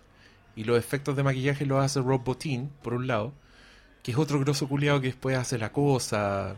Los monos de Seven los hizo Rob Bottin. Fue el último trabajo que hizo. El se retiró. ¿Escuché que nadie sabe dónde está Rob Bottin? ¿Robotín? El robotín. Rob Bottin, que hizo The Howling, La Cosa. Eh, los monos de los monos de Twilight Zone de Movie los hizo Rob Bottin también. Robotín no está metido en Roco. También es el de Sí. Robocop. Es el que hizo el guante sí. el traje, el E ED200. El Todas esas ED200, weas las bueno. hizo. Weón, un grosso culiado. Y el weón nadie sabe en dónde está. En YouTube hay una canción que dice: Aparece Rob Bottin, te extrañamos. ya, bueno, pero esta, este, este, ¿por qué nos fuimos a este No lado? tengo ¿Por qué idea. Peloteamos? por qué fue. Bueno, a- Ah, algo porque que te acordaste de lo de George Miller. la que es increíble. Ya, bueno. eh, no, es que tú decías que este esta dimensión desconocida la encontraste sobreescrita. Yo la encuentro sobredirigida. Más Sí, que sobredirigida. Ah, ya. Dijiste sobreescrita. El, el Kumail Nanjiani. Esa. El, de Sí, esa, esa en particular encuentro que está sobrehecha por encima de lo de Twilight Zone que yo alcancé Sí. a ver. Sí, sí, sí. Yo estoy de acuerdo. De hecho, le, le dije a la Fran, no sé si me convence todavía el exceso del... El, el filtro Sí, da la impresión de que están cumpliendo, es como la primera prueba y Claro. estudiaste todo, contestaste todo al callo, siete ya, pero, pero sí. Ahora pongámosle. Ah, sí. Vamos a ver ahora, claro. Sí, porque está como ya, ok, es la puerta de entrada. De hecho, estaba yo revisando en la semana como críticas de, de público. Obviamente, lo único que criticaron son los, Los gringos. los fanáticos y los gringos, Ah, digamos, sí, y ajá. muy fanáticos todos. Y claro, la crítica es como, pues, muy largo. He visto mejores, muy largo. He visto mejores, muy largo. Pero, pero la nota es como promedio 5, 5, 6. Ah. No es tan malo, no le fuera, Pero es como, bueno. onda, voy a seguir viéndolo, pero... Con reserva. Igual, claro, igual, igual ya. Pero se nota que la gente está, por lo menos lo- los fans están con ganas de mucho. O sea, no, no, como dije yo con el garrote, yo soy... Quizás un problema Pero que tenemos piola, con. Pero ¿Le, está- le estaremos exigiendo mucho? O quizá, o quizá no, no- porque se está poniendo una o mochila quizá muy hay gente que está esperando sin cachar mucho que es Twilight Zone también. Como están También. viendo como, están viendo más Dimensión Desconocida con una weá que te suena, y Jordan Peele, y Kumail Nanjiani, y Seth Rogen, Y hay- ah, conchetumare, vamos. y hay una y hay una distorsión entre comillas con lo que voy a repetir que, que como que es una serie de terror ¿cachai? como que porque Claro. hay mucha gente de hecho ojo a Black Mirror hay mucha gente que la encuentra como de terror como del, del terror de la ciencia ficción así como que Sí. oye esto es super Black Mirror así se acabó el mundo arranquen ¿cachai? como bota tu teléfono que te está comiendo el cerebro es como bueno amigos si no- ya está bien hay cosas que Ya nos asustan. Claro, hay cosas que nos asustan, pero pero no es no es regla que todo sea de terror o que o que te deje deprimido. A mí, a mí puede ser ¿Cachai? por la influencia de Love, and, Love, Dead and Robots, que in- independiente de lo disparejos que eran un episodio con otro, eh, y de que no se trataban de un tema para nada similar, igual encuentro de que mm, de que su sincretismo en la, la narración no era nada menor. Y eh, que se entiende la apuesta amplia. Se entiende que un capítulo puede ser comedia y el siguiente no. Pero creo que con la dimensión desconocida nadie espera un capítulo Frank. No, pues de hecho el problema probablemente que tenga esta dimensión es que todos se los que se acuerden, obviamente se acuerdan, no sé, pues del top 20, y encuentran que la dimensión desconocida era perfecta. Cuando en 150 y tantos episodios, igual había varios que eran cornetas. ¿Cachai? Derechamente, sino porque nadie está inspirado durante 150 y tantos episodios. Claro, ¿cachai? y No podéis bien. tener, y es súper normal, hay cosas que no resultan. De hecho, en lo personal, ponte tú, yo considero que la, la cuarta temporada de la Dimensión Desconocida, que fue cuando cambiaron de, este, de esta rutina de episodios de 25 minutos a una hora, o 50 minutos básicamente, eh, no fue buena. Hay episodios buenos, pero todos se sienten largos, todos se sienten pesados, ¿cachai? Eh, y, y en la quinta y última temporada volvieron al formato anterior. O sea, tenéis una temporada entera, digamos, entre comillas, equivocada. Igual es extraño ese tema con, No con la televisión, de que eh, sus orígenes fuesen de media hora, eh, las alargadas las fueran por el descubrimiento de podemos meter tres tandas comerciales eh, con arcos cada 15 minutos. Claro. Eh, después tenemos, yo, yo no considero la televisión privada, no la meto en las mismas categorías. Sí. Yo siempre he tenido una distancia, por lo cual creo que las grandes series de televisión no son lo que siempre decimos está en la mejor serie de televisión. No, no, no es comparable un modelo con otro. Es una no es comparable un modelo en que alguien tenga que sostener tres pequeños arcos que a su vez son un gran arco. Tiene que tener cliffhanger dentro. Claro. No, no, es lo, no es lo, lo que los gringos llaman la televisión sindicada.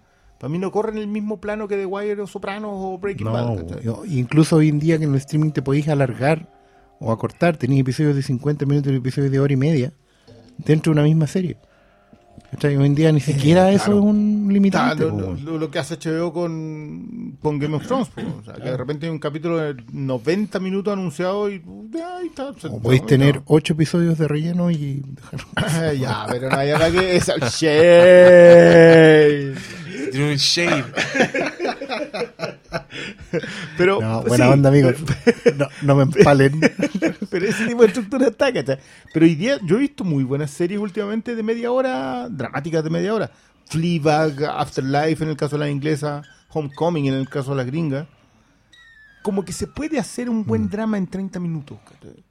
Entonces, para mí descubrir hoy día que, los, que esos dramas fundamentales, que esos shows fundamentales eran de 25 minutos, ha sido, un- ha sido un shock. Estoy en shock. estoy. Sí, pues de hecho la, la, la duración de una hora fue- vino después por la sindicalización.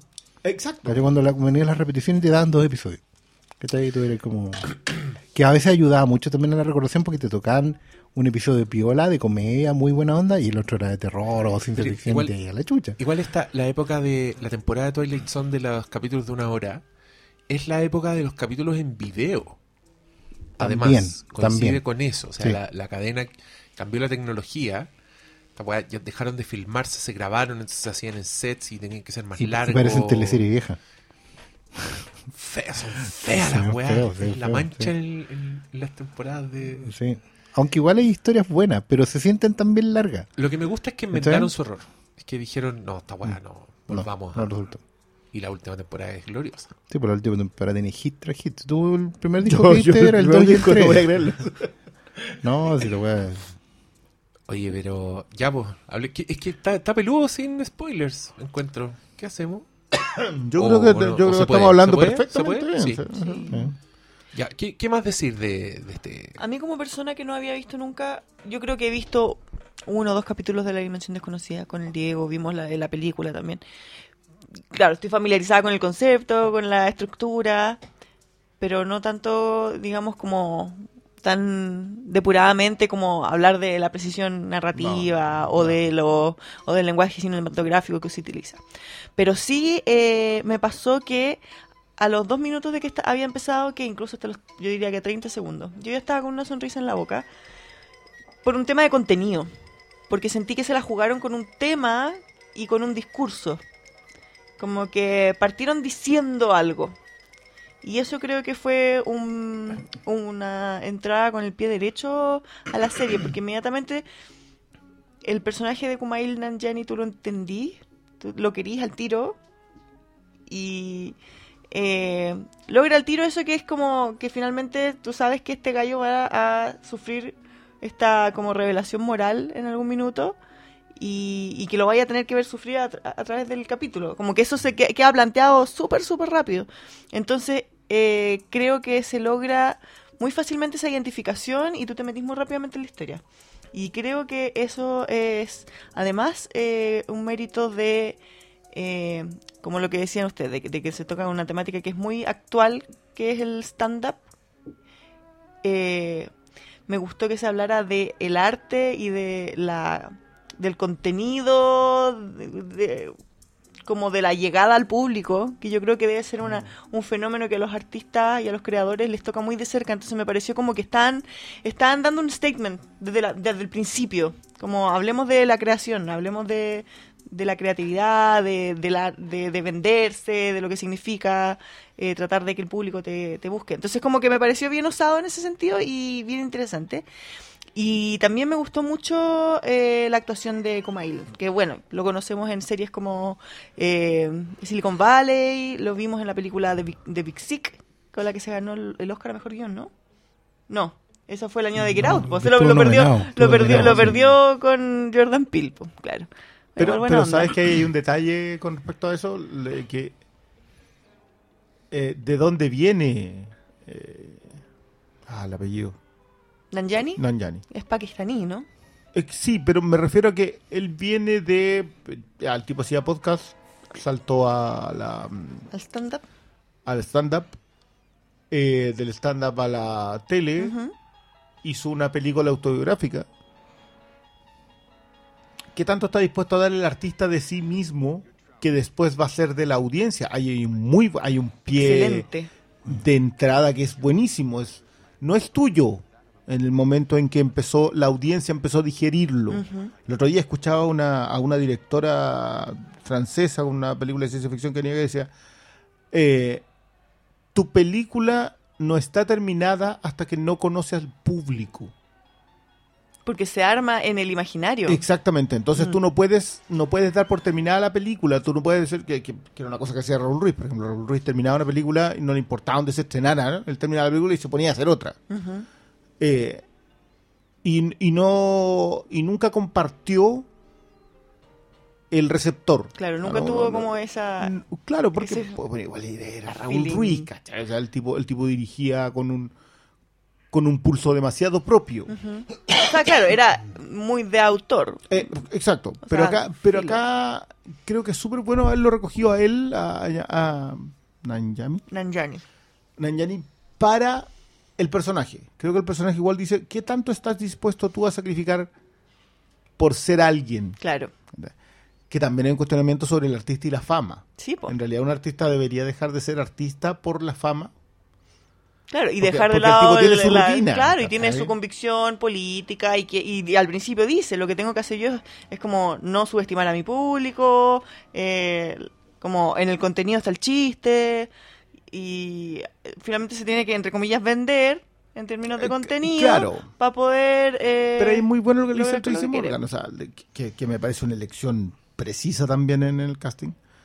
Eh, sí que creepy, ¿eh? sí, es que, es que ese, ese está loco. Pero, pero él, eh, él, creo que lo establece muy bien. Es que eso es lo que más me gusta a mí. ¿Cuánto lleva hasta ahí de Comedian? ¿Cuatro minutos? Claro, nada. Es, muy, ra- es nada. muy rápido. Y tú ya sabes dónde está todo. Exacto, tú sabes lo que le va a pasar. Eh, todo. Entonces, eso que entiendo que es muy dimensión desconocida en el sentido que el, el pie de entrada siempre es clarísimo, Ajá. pero es el viaje el que es mejor, el que funciona mejor. Pero en el segundo capítulo no pasa eso. es que el segundo episodio está basado en algo que, que para mí creo que es muy buena como adaptación. Creo que es muy bueno salir de la comodidad que lo que tenían, que era la Sí, claro. alucinación. ¿Nos saltamos ese? Saltemos ese, po, No, fluye. Se estrena también el segundo capítulo. Creo que salieron los dos al mismo tiempo, Al ¿no? mismo tiempo. Eh, y el segundo capítulo se llama Pesadilla a 30.000 pies, que un emblemático de Dimensión Desconocida de la serie original y de la día, película hoy en día es el más adaptado. Pesadilla a 20.000 pies, Claro. basado en un cuento de Richard Matheson que se trata de un señor que va en el en un avión, en un viaje particularmente tenso para él por circunstancias personales y mira por la ventana y ve una criatura que está destruyendo el ala del avión. Eh, basado en el... Este es un gremlin, basado en, en el, el concepto original de los gremlins, que eran estas criaturas que derribaban los aviones durante la Segunda Guerra Mundial. Sí. Entonces acá el traspaso en, en verdad es una modernización del de un concepto. cuento folclórico. Porque te lo ponen en un vuelo comercial y como una película de terror, ¿cachai? Como que así sí veis este weón que aparece flotando. Y nadie te cree. Para que que la- se- eso. que nadie la cree. Que la película original, o sea, en el, en el programa original es William Shatner el protagonista Sí. y ve a un gremlin que es un señor que está como... Es como un Ewok gigante, pero con cara de malo. Con cara un de. yeti, sí. Sí, un Sí, yeti. Es como un Yeti, sí, con, con una cara media deforme que se parece a otro episodio de la misión desconocida. Pero es como si hubieran agarrado un mono, un corpóreo de, de- de los Banana Split y le hubieran puesto una máscara mala. Sí, como que le hubieran, hubieran dado vuelta a la máscara para que la sonrisa estuviera Es como, invertida. una, es como una máscara del planeta de los simios. Media deformada con calor, así. Y este weón empieza a tratar de avisar que hay un weón rompiendo, una criatura rompiendo el ala. nos Y nadie a le cree, y nadie le cree, y todos los que se asoman a mirar no lo ven. Mm. Eh, quiero, Briones, preguntarte por qué dijiste que era una alucinación el gremlin. Para ti es una alucinación. No, para, para el resto él Ah, está que alucinando. estaba loco, claro. Claro. Todo el mundo pensaba Ah, que estaba loco. Que esa es la gracia, porque, porque él es el que está, vamos a entregarnos completamente al juego, él es el que está en la dimensión desconocida, pero no el resto del avión. Claro. De hecho, me gusta mucho que en el remate de ese episodio él ve algo en- con lo cual mantiene la certeza de que lo que hizo era lo correcto, Sí, po. pero no, no tengo la certeza de si el resto lo ve. Sí, pues sí lo ven. ¿cachai? Porque, pero no hay nadie revisando, no hay ni un mecánico arriba del ala. del ala. todos para la cagada cuando ven la weá, po. Sí, yo creo que ni lo pescan, así como que se lo llevan en la ambulancia y sería. en, y en la película son aún más enfáticos. El, el operario llega, ven, alumbran con la linterna del ala y dicen, What the hell happened up there? Y todos ven la weá y dicen, Oh, el loco culiado tenía razón. Ya. No Eh, estoy seguro si en el original está eso. Sí, está. No, no es tan pulento como en que Por George. Miller dirige. ¿Por qué no me dijeron que tenía que ver eso también? A mí no se me ocurrió, la Pero- verdad. Pero que, ¿cómo no la he Es visto? que bueno, ¿Cómo no la he visto ya? ¿Qué, qué, qué te acabo de decir dos veces? La primera, mi primer acercamiento a la Ya, pero dimensión no te voy a enojar porque yo no he visto Galáctica ni las weas que te gustan a vos. ¿Ya? Mira, el- bueno, digamos lo que hay en realidad también una, una versión apócrifa de este episodio en una serie que también eh, ha adaptado harto de la dimensión desconocida, que son los especiales de Noche Bruja de los Simpsons. Sí, pues el capítulo que es como Hay- pesadilla a 10 pies. Ahí a 10 pies. Que, Y que básicamente- Bart va en el bus escolar y ve un gremlin que va rompiendo que la va rueda rompiendo la del- rueda. del bus. Y él- Probablemente muchos de nuestros auditores hayan visto esa versión. Sí, a- Ya, para que O no lo- los que son papitos también vieron la versión de Hotel Transilvania donde están los Donde los gremlins en el argentinos. avión. donde hay Sí. una aerolínea Sí. de gremlins. Sí, lleve a los Y- niños al y- y- estadio. son Y yo gremlins argentinos, porque los gremlins son originalmente irlandeses, ¿o ¿no? Creo que sí. Creo que son Sí. como del folclore de Europa, de una de las colonias Sí, sí, sí, de... Ya, no, ni idea. Sí, no sé si eran escoceses o pero el tema, pero de, de la época de la Primera Guerra Mundial o previo y después es se que adaptó al tema de los aviones. estaba, es- salió, saltó como del folclore a los aviones, Ya. pero claro, eh, hay que Desde acordarse previo, que Estados Unidos, Estados. Unidos en la Segunda Guerra recién ya entró con, con aviones más fuertes, Sí. Pero la, la guerra, la, la Primera Guerra Mundial con aviones fue en Europa. Sí. Entonces estaba, estaba como del folclore europeo. Si yo tengo por ahí la referencia, algún auditor probablemente en los comentarios nos coloque ahí. No, ignorante, era No, de... voy a deshabilitar los comentarios, están muy apestosos. Sí, meto los comentarios. Bueno, igual yo no los leo casi nunca porque veo el SoundCloud en el teléfono y ahí no se pueden ver los comentarios. Nunca Así, voy a ver ¿se los ver comentarios si de... si apretáis un botón como que hay ¿En una serio? Yo nunca lo pillo. nunca lo voy a ver, No, yo lo bueno. Yo les voy a mostrar de ahí. Eh, pero bueno, el, este remake, Sí. protagonizado por Adam Scott, eh, que nosotros queremos mucho de Parks and Recreation, Te Ben Wyatt. Eh, ah, no, lo que les iba, perdón, lo que Ujú. les iba a contar de la adaptación de George Miller. Estaba esperando el viernes para hablar de esto. Ya, Es que es la gracia, ahí el protagonista es John Lithgow. le digo. Y, y el weón es un loco que le tiene fobia a volar. Entonces Claro. el weón desde el minuto uno está encerrado en el baño, sudando, pasándolo como el culo. Claro, como que lo está con- pasando Es que mal es solo por parte de estar la ahí. premisa, es parte de la premisa. El, el pasajero que va a tener la alucinación es uno que para ojos del lector o del espectador es cuestionable. Claro, está alterado. En el caso del Capitán Kirk, digamos, cuando sube, el buen tiene un trauma de la guerra. Y recién viene saliendo del psiquiátrico, así, Claro. derechamente. Y es como su primer vuelo después de... Es como el buen de dónde está el piloto, Ya, sí. pero volviendo... exactamente igual. El Sí. primer, primer vuelo que tiene eh, Seis después meses de- internado y ahora vuelve a la casa, sí, por eso Claro, el sí. avión. Pero John Lithgow estaba a la. Pero John Lithgow tiene con unas fobia, sí. Cuerdas así de mierda, como una cámara que da vuelta, el Sí. loco se está metiendo pastillas. tiene fobias como Mario Baracus, pero sin drogas. Y, y después, y lo que ve por la ventana es un animatrónico Sí, porque de Rob Bottin con una tormenta eléctrica. Oh, la wea, bueno, Ahora, en Disney, digámoslo, yo creo que la modernización de esa situación en el nuevo capítulo es brillante. A ver, cuenta. Yo lo encuentro brillante. O sea, Claro. el- la alucinación, digamos por así decirlo, no está afuera, está dentro. Encuentro que eso es genial. El, el tipo... Igual, no sé si... a ver, Igual está fuera. Sí, pero, pero es como... Está afuera, pero... Bueno, que se encuentre el, el- ya, device... digamos, el loco, mira, acá no hay monstruo. no. Este se sube, sí te sugieren que el loco también tiene como. Tiene un tema... Es un reportero de guerra. PTSD. Sí. Vio. He seen some shit. Pero es que lo bueno, es que, disculpa, pero es que lo bueno es que la, la situación cuestionable del pasajero, El que los lo otros dos era, era interno, es externa, porque estamos hablando de la situación de los aviones hoy en día. Sí, pues, y es un weón que se va a subir 2001. a- que y que va a ir a un vuelo. y va a un vuelo a un lugar va complicado. Aviv, Va a Tel Aviv, y, y todos los pasajeros son como posibles terroristas. claro. como Pero además, además es un lugar que tú sabís que los, los azafatos, digamos, no te van a tratar bien si te ponís nerviosito. ¿Cachai? No es como en las dos adaptaciones anteriores que son como súper buena onda igual. O sea, Sí. No, acá te van a, te van a, te van a No, poner... este weón, es que esto es muy hermoso, a mí esto me gustó mucho, porque justamente le decía a la Fran, y tú Oscar Salas acá va a confirmar, eh, Twilight Zone es bastante icónica, en el sentido de que introducía elementos que, se- que eran icónicos en sí, o sea, el capítulo donde la maquinita predecía el futuro, por ejemplo, que Ya. tiraba papelito, Sí, y es una máquina cuadrada, con la cara de un diablo encima, Sí. que es una weá que no se te olvida nunca y que se transforma en el imaginario de dimensión desconocida.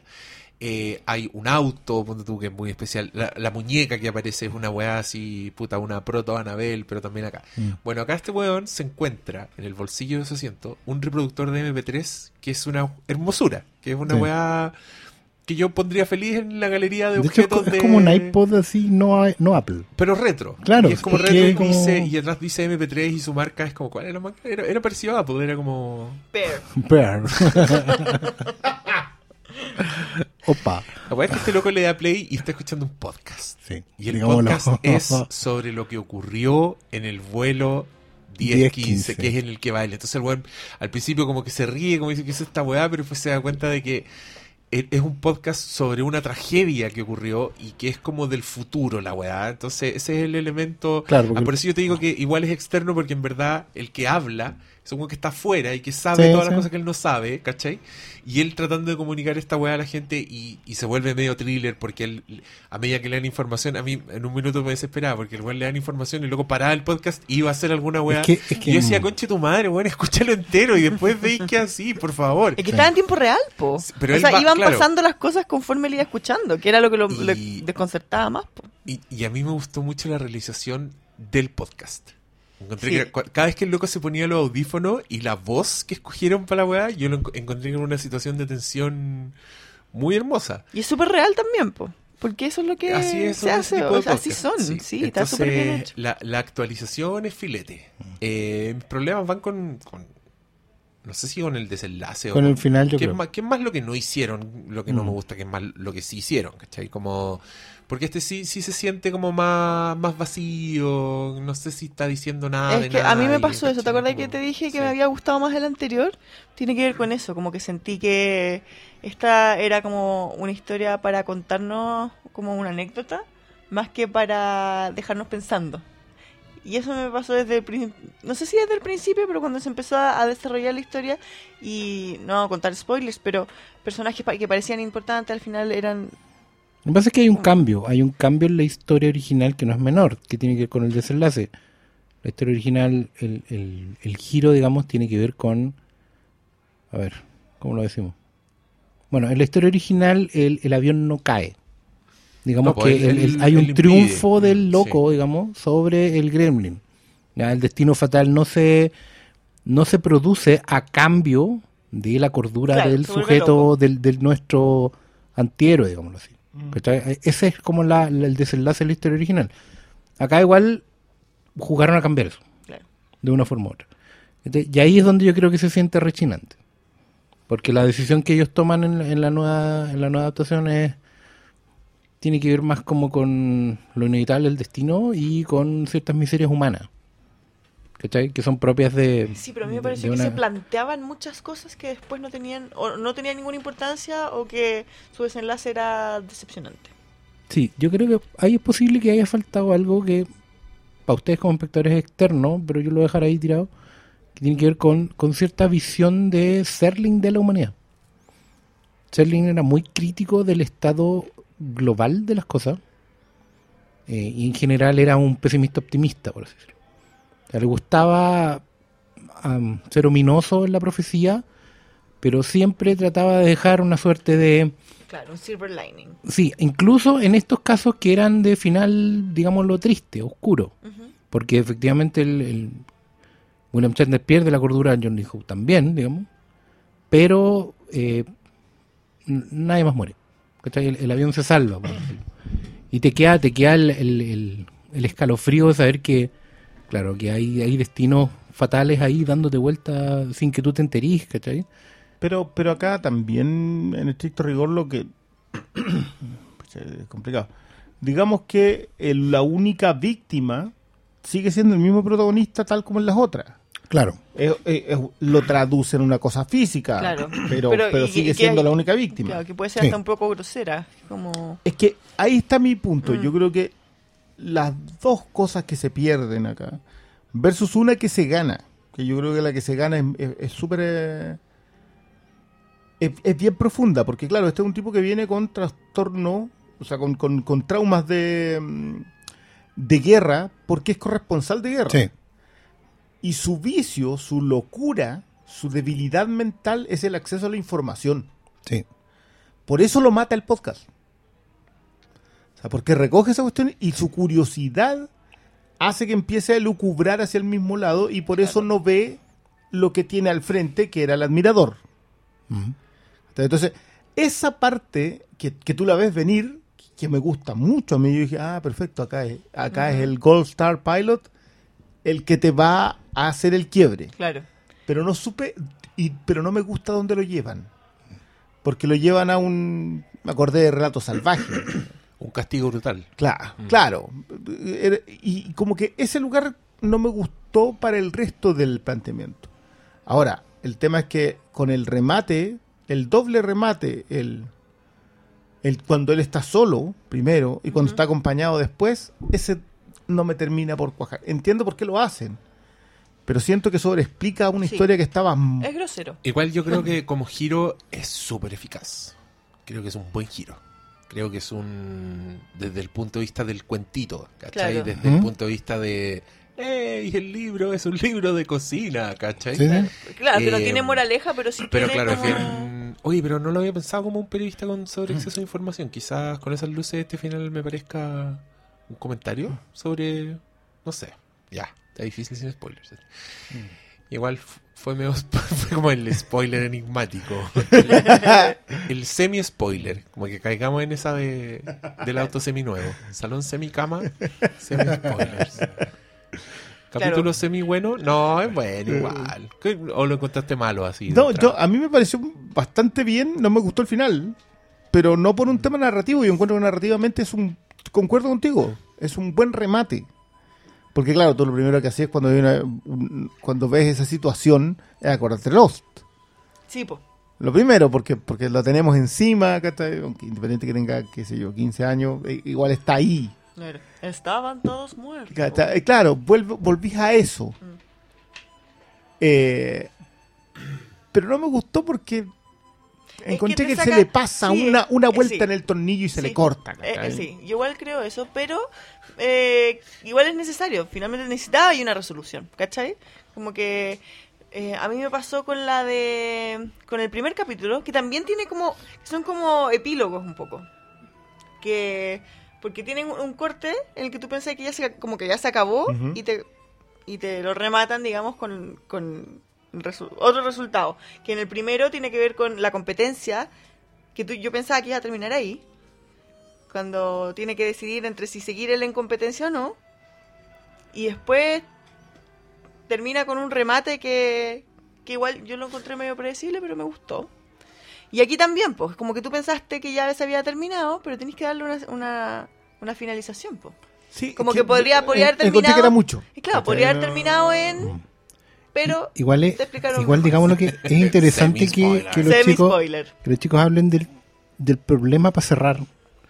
Porque efectivamente es probable que sigamos viendo problemas para cerrar. Uno, porque la dimensión desconocida suele tener remates buenos. Ajá. Y bueno, y porque fue creada por el buen que creó el mejor final de la historia de la humanidad, que es el de Planeta de los Simios. Ah, verdad. Entonces, estáis hablando con el. Bueno, no puedo creer que ¿qué se no hablamos. El acabamos rey- de nombrar a las dos horas de podcast el planeta de los simios. El rey del plot twist. O sea, Sí, pero, pero igual eh, sabemos si es de él porque recuerda que ahí pasaron muchas... no, pero estaba, No, estaba pero en el la. final, la weá, No, Rod bueno. Serling. ¿Qué hizo Rod Serling contando a su hija? Estaba. sí. No, sí estaba. Estaba en el. En el plot No, y está, es- se ve la firma, está claro. Oye, el, el- yo encontré que Adam Scott está muy bien. El weón lleva esta weá. Y el piloto del otro weón era el de Silicon Valley. También me encanta. Dimensión desconocida con. El ¿Cuál- odioso. cuál el odioso. Valley. Era el ¿Cuál weón que piloto? decía. El piloto penca, El- ah, el, el, El- el el admirador. Fírmame la revista. No, es que lo que pasa es que. decía, Esta, This guy fucks. ¿Te acordáis? esta, esta weá es muy, muy, ya, muy ñoña, pero el piloto del avión, el titular, digamos, Ya. era Kreisek de Expediente X, que uno de los villanos que la gente Ay, que ¿en vio- serio? Uy, que Oye, está hecho mierda. Pero ese weón está retirado. ese weón. Cuando vino la Comic con Chile, weón, ya está. Oh, está grande. Sí, po. Era, era fachero ese weón. Ese sí, era el, el- Kreisek. el ojo, ojo petróleo era ese weón, ¿no? Sí, pues era él. pues. No, se fue como. ¡Eh! Bueno, Chris Carter, otro fan Otro fan. declarado de Rod Serling. Y ese weón, claro, le dio vuelta al, al concepto de Serling metiéndole el conflicto Lo con la serial, explicación. po. Sí, po, Y con la explicación, ¿cachai? Como, como, oye, yo veía Dimensión Desconocida, pero crecí. claro. ¿Cachai? Eso fue bueno en su momento. Por lo menos las cinco primeras Igual temporadas. había, Después harto ya fue la capítulo, chucha. igual había harto capítulo de Dimensión Desconocida. Sí, pues sí tenía- el loop temporal y la Teni- no, y tenía esa fórmula del episodio autoconclusivo de la semana que era Dimensión Desconocida. O sea, había una weá así como Sí. que, oye, desaparecieron los dulces de Halloween. Y llegaban pues, pues, Calder y Molly. Podrían, pues, ¿Qué no hacemos uno en Chile, weón? ¿Cómo una serie antológica? A mí me sorprende que con todos los mitos que tenía este país no hagáis No, y hay un montón de giros que podéis darle a situaciones Como la rubia de. Kennedy. El- Es que urbanos hay muy pocos, pero no creáis que Es son que probablemente Como la sea- autorregulación. Es que probablemente ese sea el error, ¿sabí? Probablemente ese sea el error de la ficción adaptada en Chile, que se trata de colgar de fenómenos que son muy masivos, muy sobreexplicados, de los cuales todo el mundo tiene una versión, Claro. en vez de hacer algo al revés, que es tomar una situación que todos conocen y colocarle una, una cuestión inexplicable. Como que, por ejemplo, efectivamente, un día te levantaste y no pasaba la micro. Y preguntáis y nunca pasó la micro, nunca existió ese recorrido. ¿Cachai? Bueno, y yo he tenido- llamáis para la pega Sí. y tu pega no existe. Es como... A mí, a veces- a mí- Esa, yo te voy a contar una. A mí siempre se me ocurre el- este capítulo de Dimensión Desconocida. Cuando estoy esperando a alguien, estoy en una esquina que voy a juntarme con alguien y ese alguien no llega.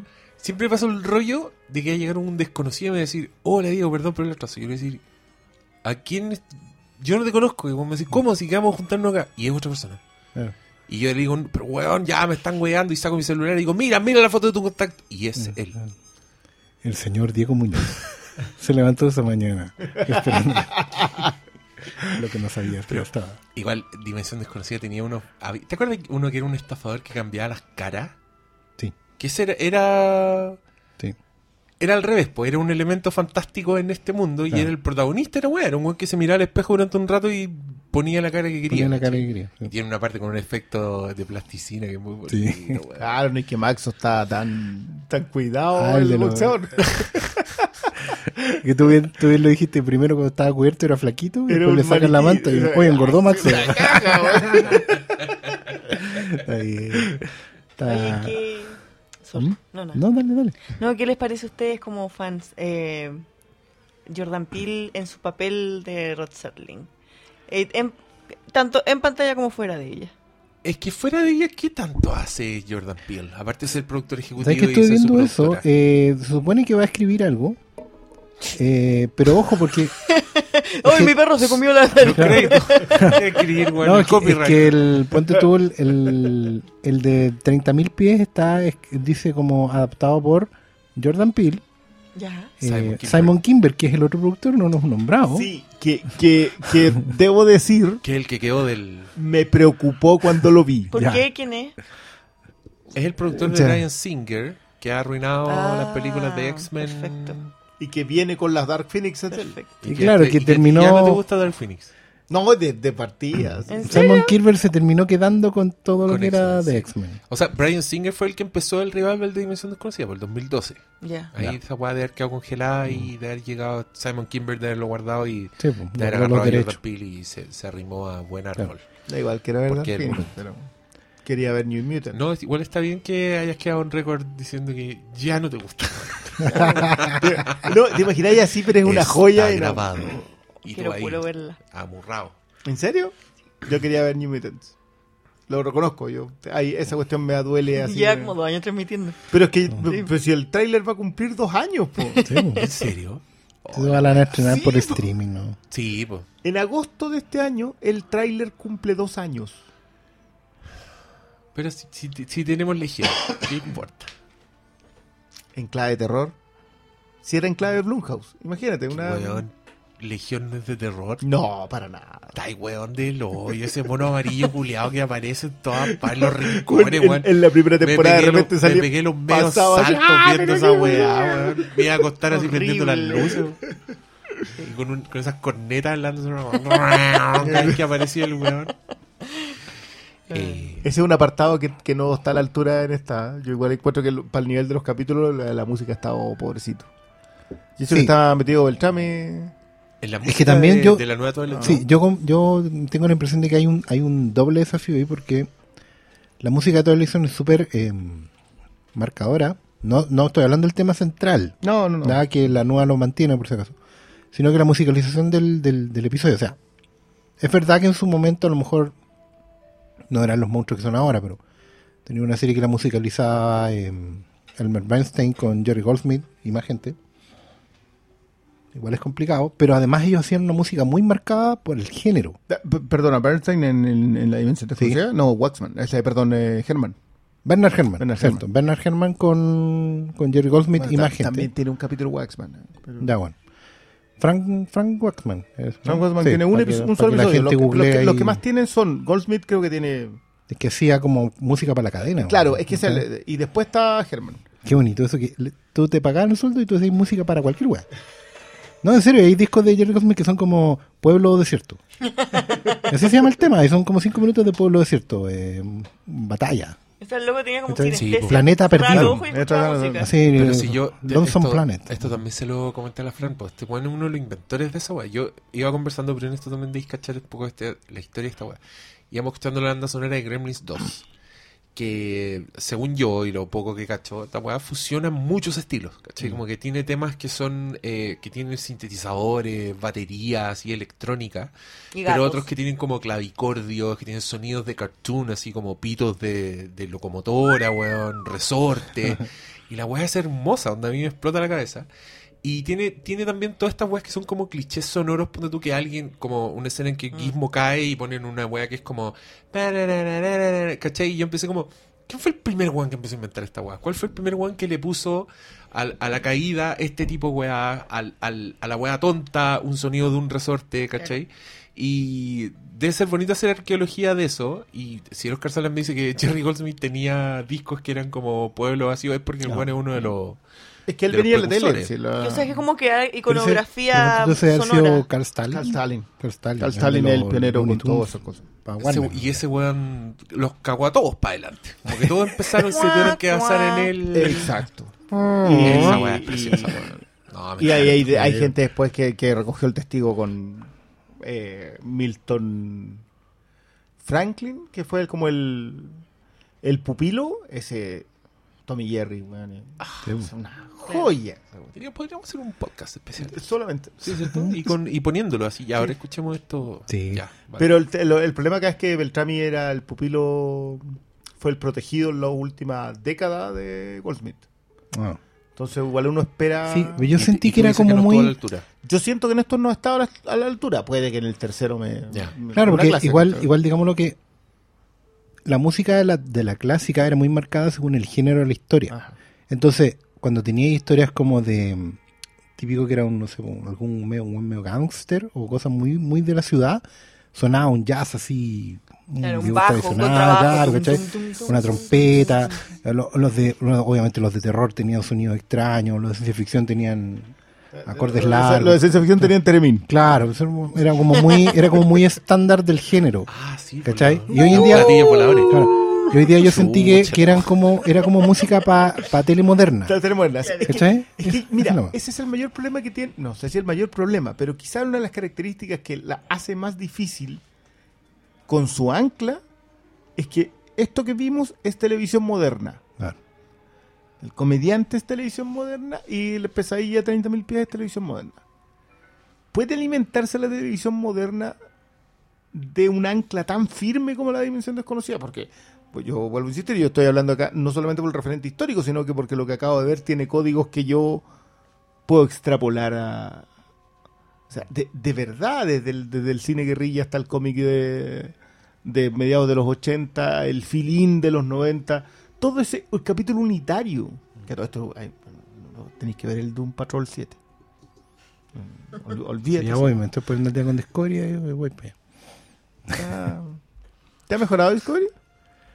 Tengo un problema, pero lo hago cuando, cuando cierre la temporada. Vamos a Ya, ver qué. listo, ya. Te cierra la temporada. Pero hay tantas cosas que ver. Sí, lo Pero ya queda uno solo. Ay, Debería De, de Discovery debería quedar. No, dos, son 15. No, no queda tanto. Pero, no, a ver, em, sí, ¿Qué yo creo que hay, hay, un, hay un desafío ahí, pero obviamente se va a notar más cuando entren derechamente en ciencia ficción dura o en el terror duro. claro. Ahí vamos a ver si la música... Porque sí, me dejó pensando si la música no se habrá estandarizado un poco en general en la tele. Como que no voy a decir que tú puedes intercambiar la banda sonora de Game of Thrones con la de eh, No, pero, pero, pero mira. Discovery, por decirlo así. Pero el caso Pero hay de- una suerte de... Pero mira, ese es un muy buen caso. Eh, Yawadi hace música estándar Sí. de televisión hasta como la tercera temporada de Game of Thrones. Cuando se da cuenta que puede empezar a hacer algo más, así como que le dicen, no, ¿sabes qué viene este capítulo? Empieza a hacer música para parir. Claro, dice, "Eh, ya, haga otra cosa. Y ese, ese otra cosa empieza a crecer. Por eso es tan, es tan trascendente ese famoso tema del piano, en donde, en donde por fin ocupa un piano en Game of sí, Thrones, sí. Porque es demasiado notorio la diferencia con el resto. Entonces, en la soltura, que es algo que sí tienen Westworld desde el día uno. Sí. Westworld parte con que la música es fundamental en la misma serie, porque funciona en, la, en esta pianola, ¿cachai? Porque, porque cada personaje tiene un tema que lo va marcando, porque es más ominosa. Sentí que se suelta. Pero obviamente ninguno le llega a la altura de lo que está haciendo Jeff Russo entre Legion y Discovery. No. Son, son, son claves que yo siento que no. Lo mismo con Don Patrón. También fue un balazo. Y Y acá no lo Pacto de sentí. sangre. también. Eh, oye, sí. Es buena la música de Pacto de Sangre. Es que no- sí, que tiene, sí, Sí, y es está el disco en buena. Spotify. Sí, está el disco y todos los, bueno. los- los personajes tienen su, su tema. Y Es- eso es bacán, eso es un- un gran logro encuentro yo. No porque hayan nada que ver No, con... no, no, porque no, no. El guionista no escribe la música, así que... No,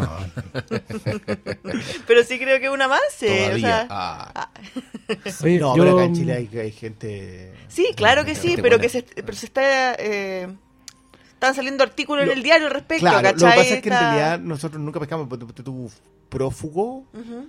bala loca.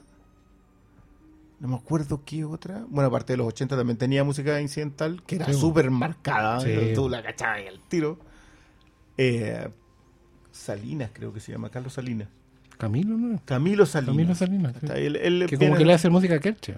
Claro, Sí. como que, eh. Y, y te, te encontráis con cuestiones. El problema es que ¿a dónde- ¿a dónde los vais a pillar? Claro. Bueno, ahora Spotify es una vitrina Pero si para no eso. salen ni en Blu-ray las películas, weón. No, po.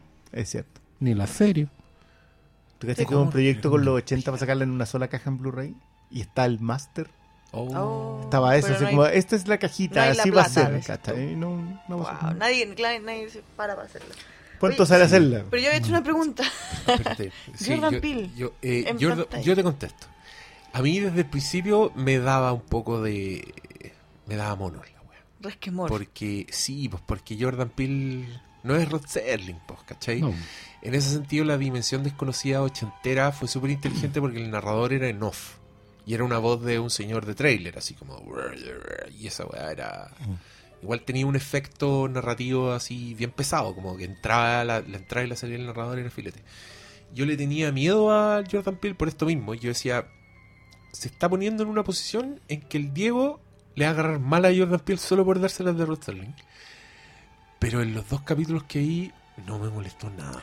Creo que lo hizo muy bien en el sentido que entró ni más ni menos. Sí, No, de hecho, no estoy seguro de quién hace la narración ahora. Tengo que hacer una comparación, sentarme a ver las dos. Pero se siente casi como si Rod Serling la estuviera haciendo. La, la introducción. Mm. Está centrada en una dimensión. Es una voz Sí. que lo imita. O sea, no, imita. es. Se supone que Jordan Peele, pero yo sí me Pero fijé que está creo como que con filtro, la está como cadencia, editada, no, sí. y la cadencia y las pausas del tono es como mucho más es grave. complicado hacerlo. como un autotune. Sí, capacito. Autotune en modo suspenso. Te- te- te- te- Pero, pero el. eh, Pero cuando él aparece, cuando entra con el traje y todo, eh, creo que él sabe lo que está haciendo, pero no, no lo disimula ni tampoco se pasa a rosca. Claro. No quiere ponerle su cosecha, pero sabe que tiene que hacer lo que hacía el Tiene otro que ser él, claro. Tiene que ser y el otro señor. Lo ayuda mucho el traje, lo ayuda el tono, creo que lo ayuda la cadencia, porque Serling era curioso, porque él era muy neutro para hablar, pero estaba dando los medios statements Claro. muchas veces. No siempre, pero muchas veces uno sabía que estaba diciendo algo importante, sobre todo en los cierres. Porque los cierres eran la, la cosa moral. moraleja, po, claro. claro. cuando ahí te decía, ¿saben qué? Por si no cacharon, lo que le pasó a este señor es que es esto. ¿Ya? Dio cuenta que A, a tenía mí- que a mí dejar me, no a mí me agradó mucho que, que trate de mantener el tono, porque yo te lo comenté ayer cuando estaba en... Ah, claro, aparece, pero nunca exagera, nunca es en la dimensión. No, No, no, no, no. Es como súper- siempre hace como... Está bien estudiado el- Claro. el, el tono. Y se no- encontrará en este día. En la dimensión desconocida. Nada más, así Ah. como que tú o Carlos Pinto. Claro. Oye, no, ¿tú no, no, te, no viste Futurama? O sea, sí, pero. Que en Futurama veían tele, a veces los Sí, sí. personas están viendo tele y veían una weá que era muy Twilight Zone que se llamaba The Scary Door. Sí, sí. Y, y el weón imitaba muy bien a Rod Serling, era como una voz del doble. Mm. Y te contaban la historia como en dos segundos con giro y todo, y era muy gracioso. Como que había uno que decía, salía un científico con un tubo de ensayo y decía, he puesto el ADN de los animales más peligrosos de la Tierra, de todos los depredadores, de los más malos, ¿cachai? Y como que se abre un, una compuerta así, sale como la creación y, y es un hombre y dice, It turns out it's man. y como dos frases y Y era listo. perfecto. Listo, Eso Eso era. Esa es la dimensión desconocida, Y ¿verdad? después en otro capítulo hacían unos giros súper rebuscados uno detrás de otro y, y mostraban a Bender y Bender decía, lo vi venir.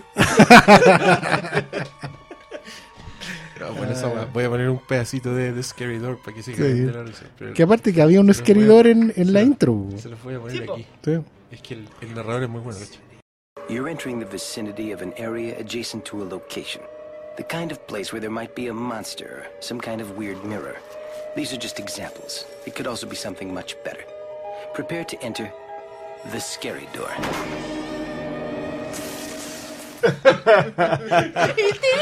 You're entering location adjacent to another place. Fue una weá muy estúpida.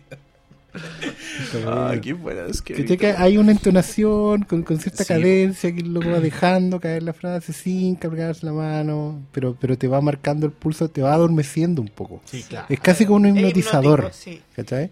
Y eso, eso bueno, eso era, eso era muy de él. po. Pero claro, están los gestos como usar el mismo traje, estar la- en una sale tomando un cafecito. Sí, era po. muy típico de Selling Estar que en la ficción con los personajes. Claro, que sí, estaba como si partiera una fuente soda, en la mesa al lado estaba Roselyn tomándose un cafecito, con un cigarro, bueno, dijimos, no puede salir fumando, pero sale con una copita Sí. de Jerez. Bueno, aquí en el segundo es- parte del video de seguridad. El ese, video de ese seguridad de- de- precioso. de- hermoso. Que más del encima se acerca y en algún momento tú ves pasar el, el punto digital Sí. A la, la imagen Sí. real, que te decís, No. ya, ya, ya. No, la weá filete. Pero Ya, hasta po. ahora ha ido- ha andado bien.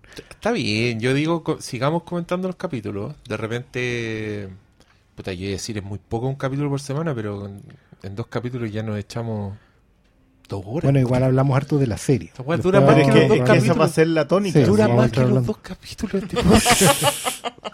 Bueno, Pero última cosa, última cosa para los, para los fans, digamos, o los que quieren hacerse fans, busquen los easter eggs que están llenos. Ujú. Eh, en el, en el ¿Es del un comediante. co- co- sí. cohesionado la dimensión desconocida? Mm, en la nueva no sé, pues sí podría hacerlo. No, no, no, pero te digo, pero en la... no, la clásica no. No. No, la clásica no. No, en general no, no había cruces de, de creo, historia. que, creo que hizo secuelas. Creo que hay un par que... La del cabro chico, pues. No, ¿Cuál? la del cabro chico que... Billy Mummy. Ese, el cabro malo, Ah, no tiene secuela con el buen adulto. No, no la he visto. ¿El cabro malo es el mismo de la película?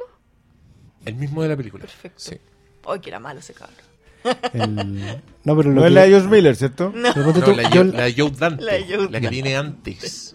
yo en el comediante no vi así como easter eggs, claro, aunque salió después por internet que hay una reseña, un, un- un guiño al capítulo que se llama El Muñeco, que es el ventrílogo.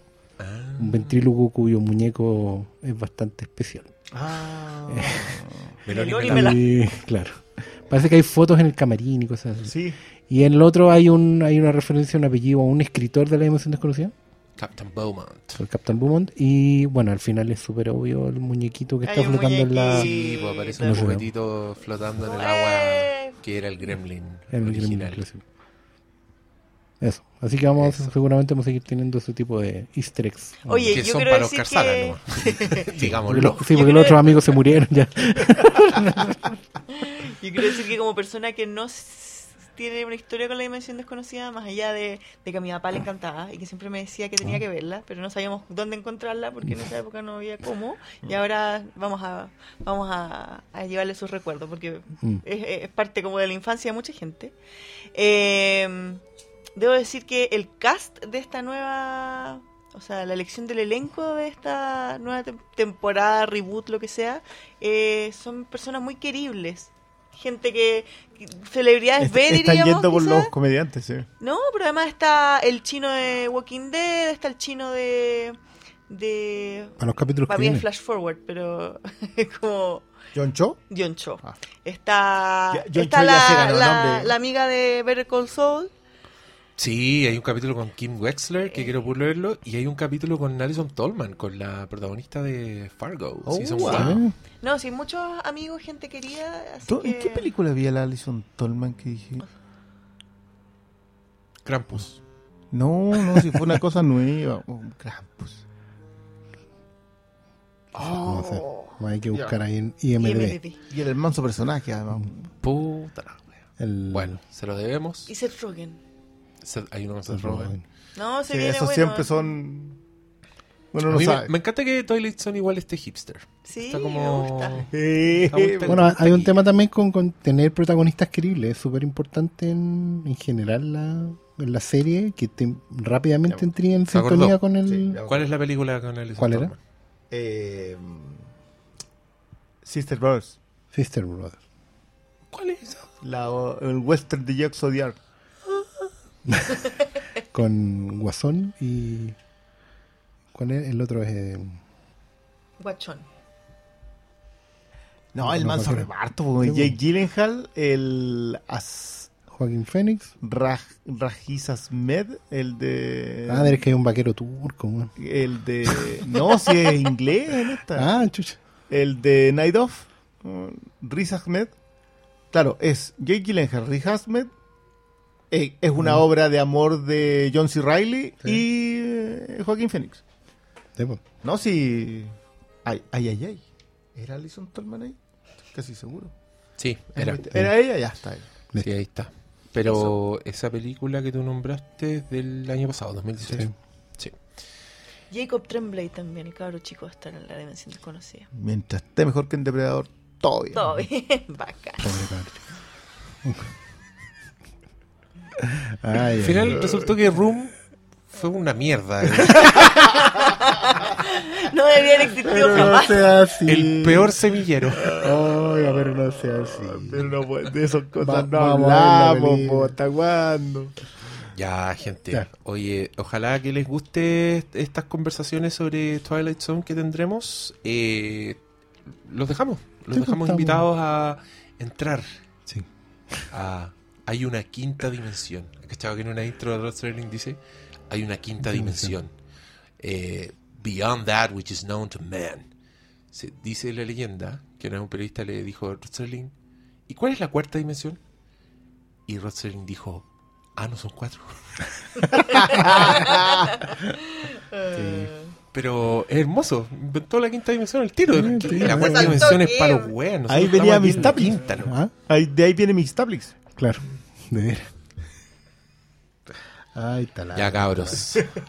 Buenas noches, nomás. po. Un gusto haber venido a esto, Disfruten. de verdad. Nos Que veremos les vaya pronto. bien en la dimensión desconocida.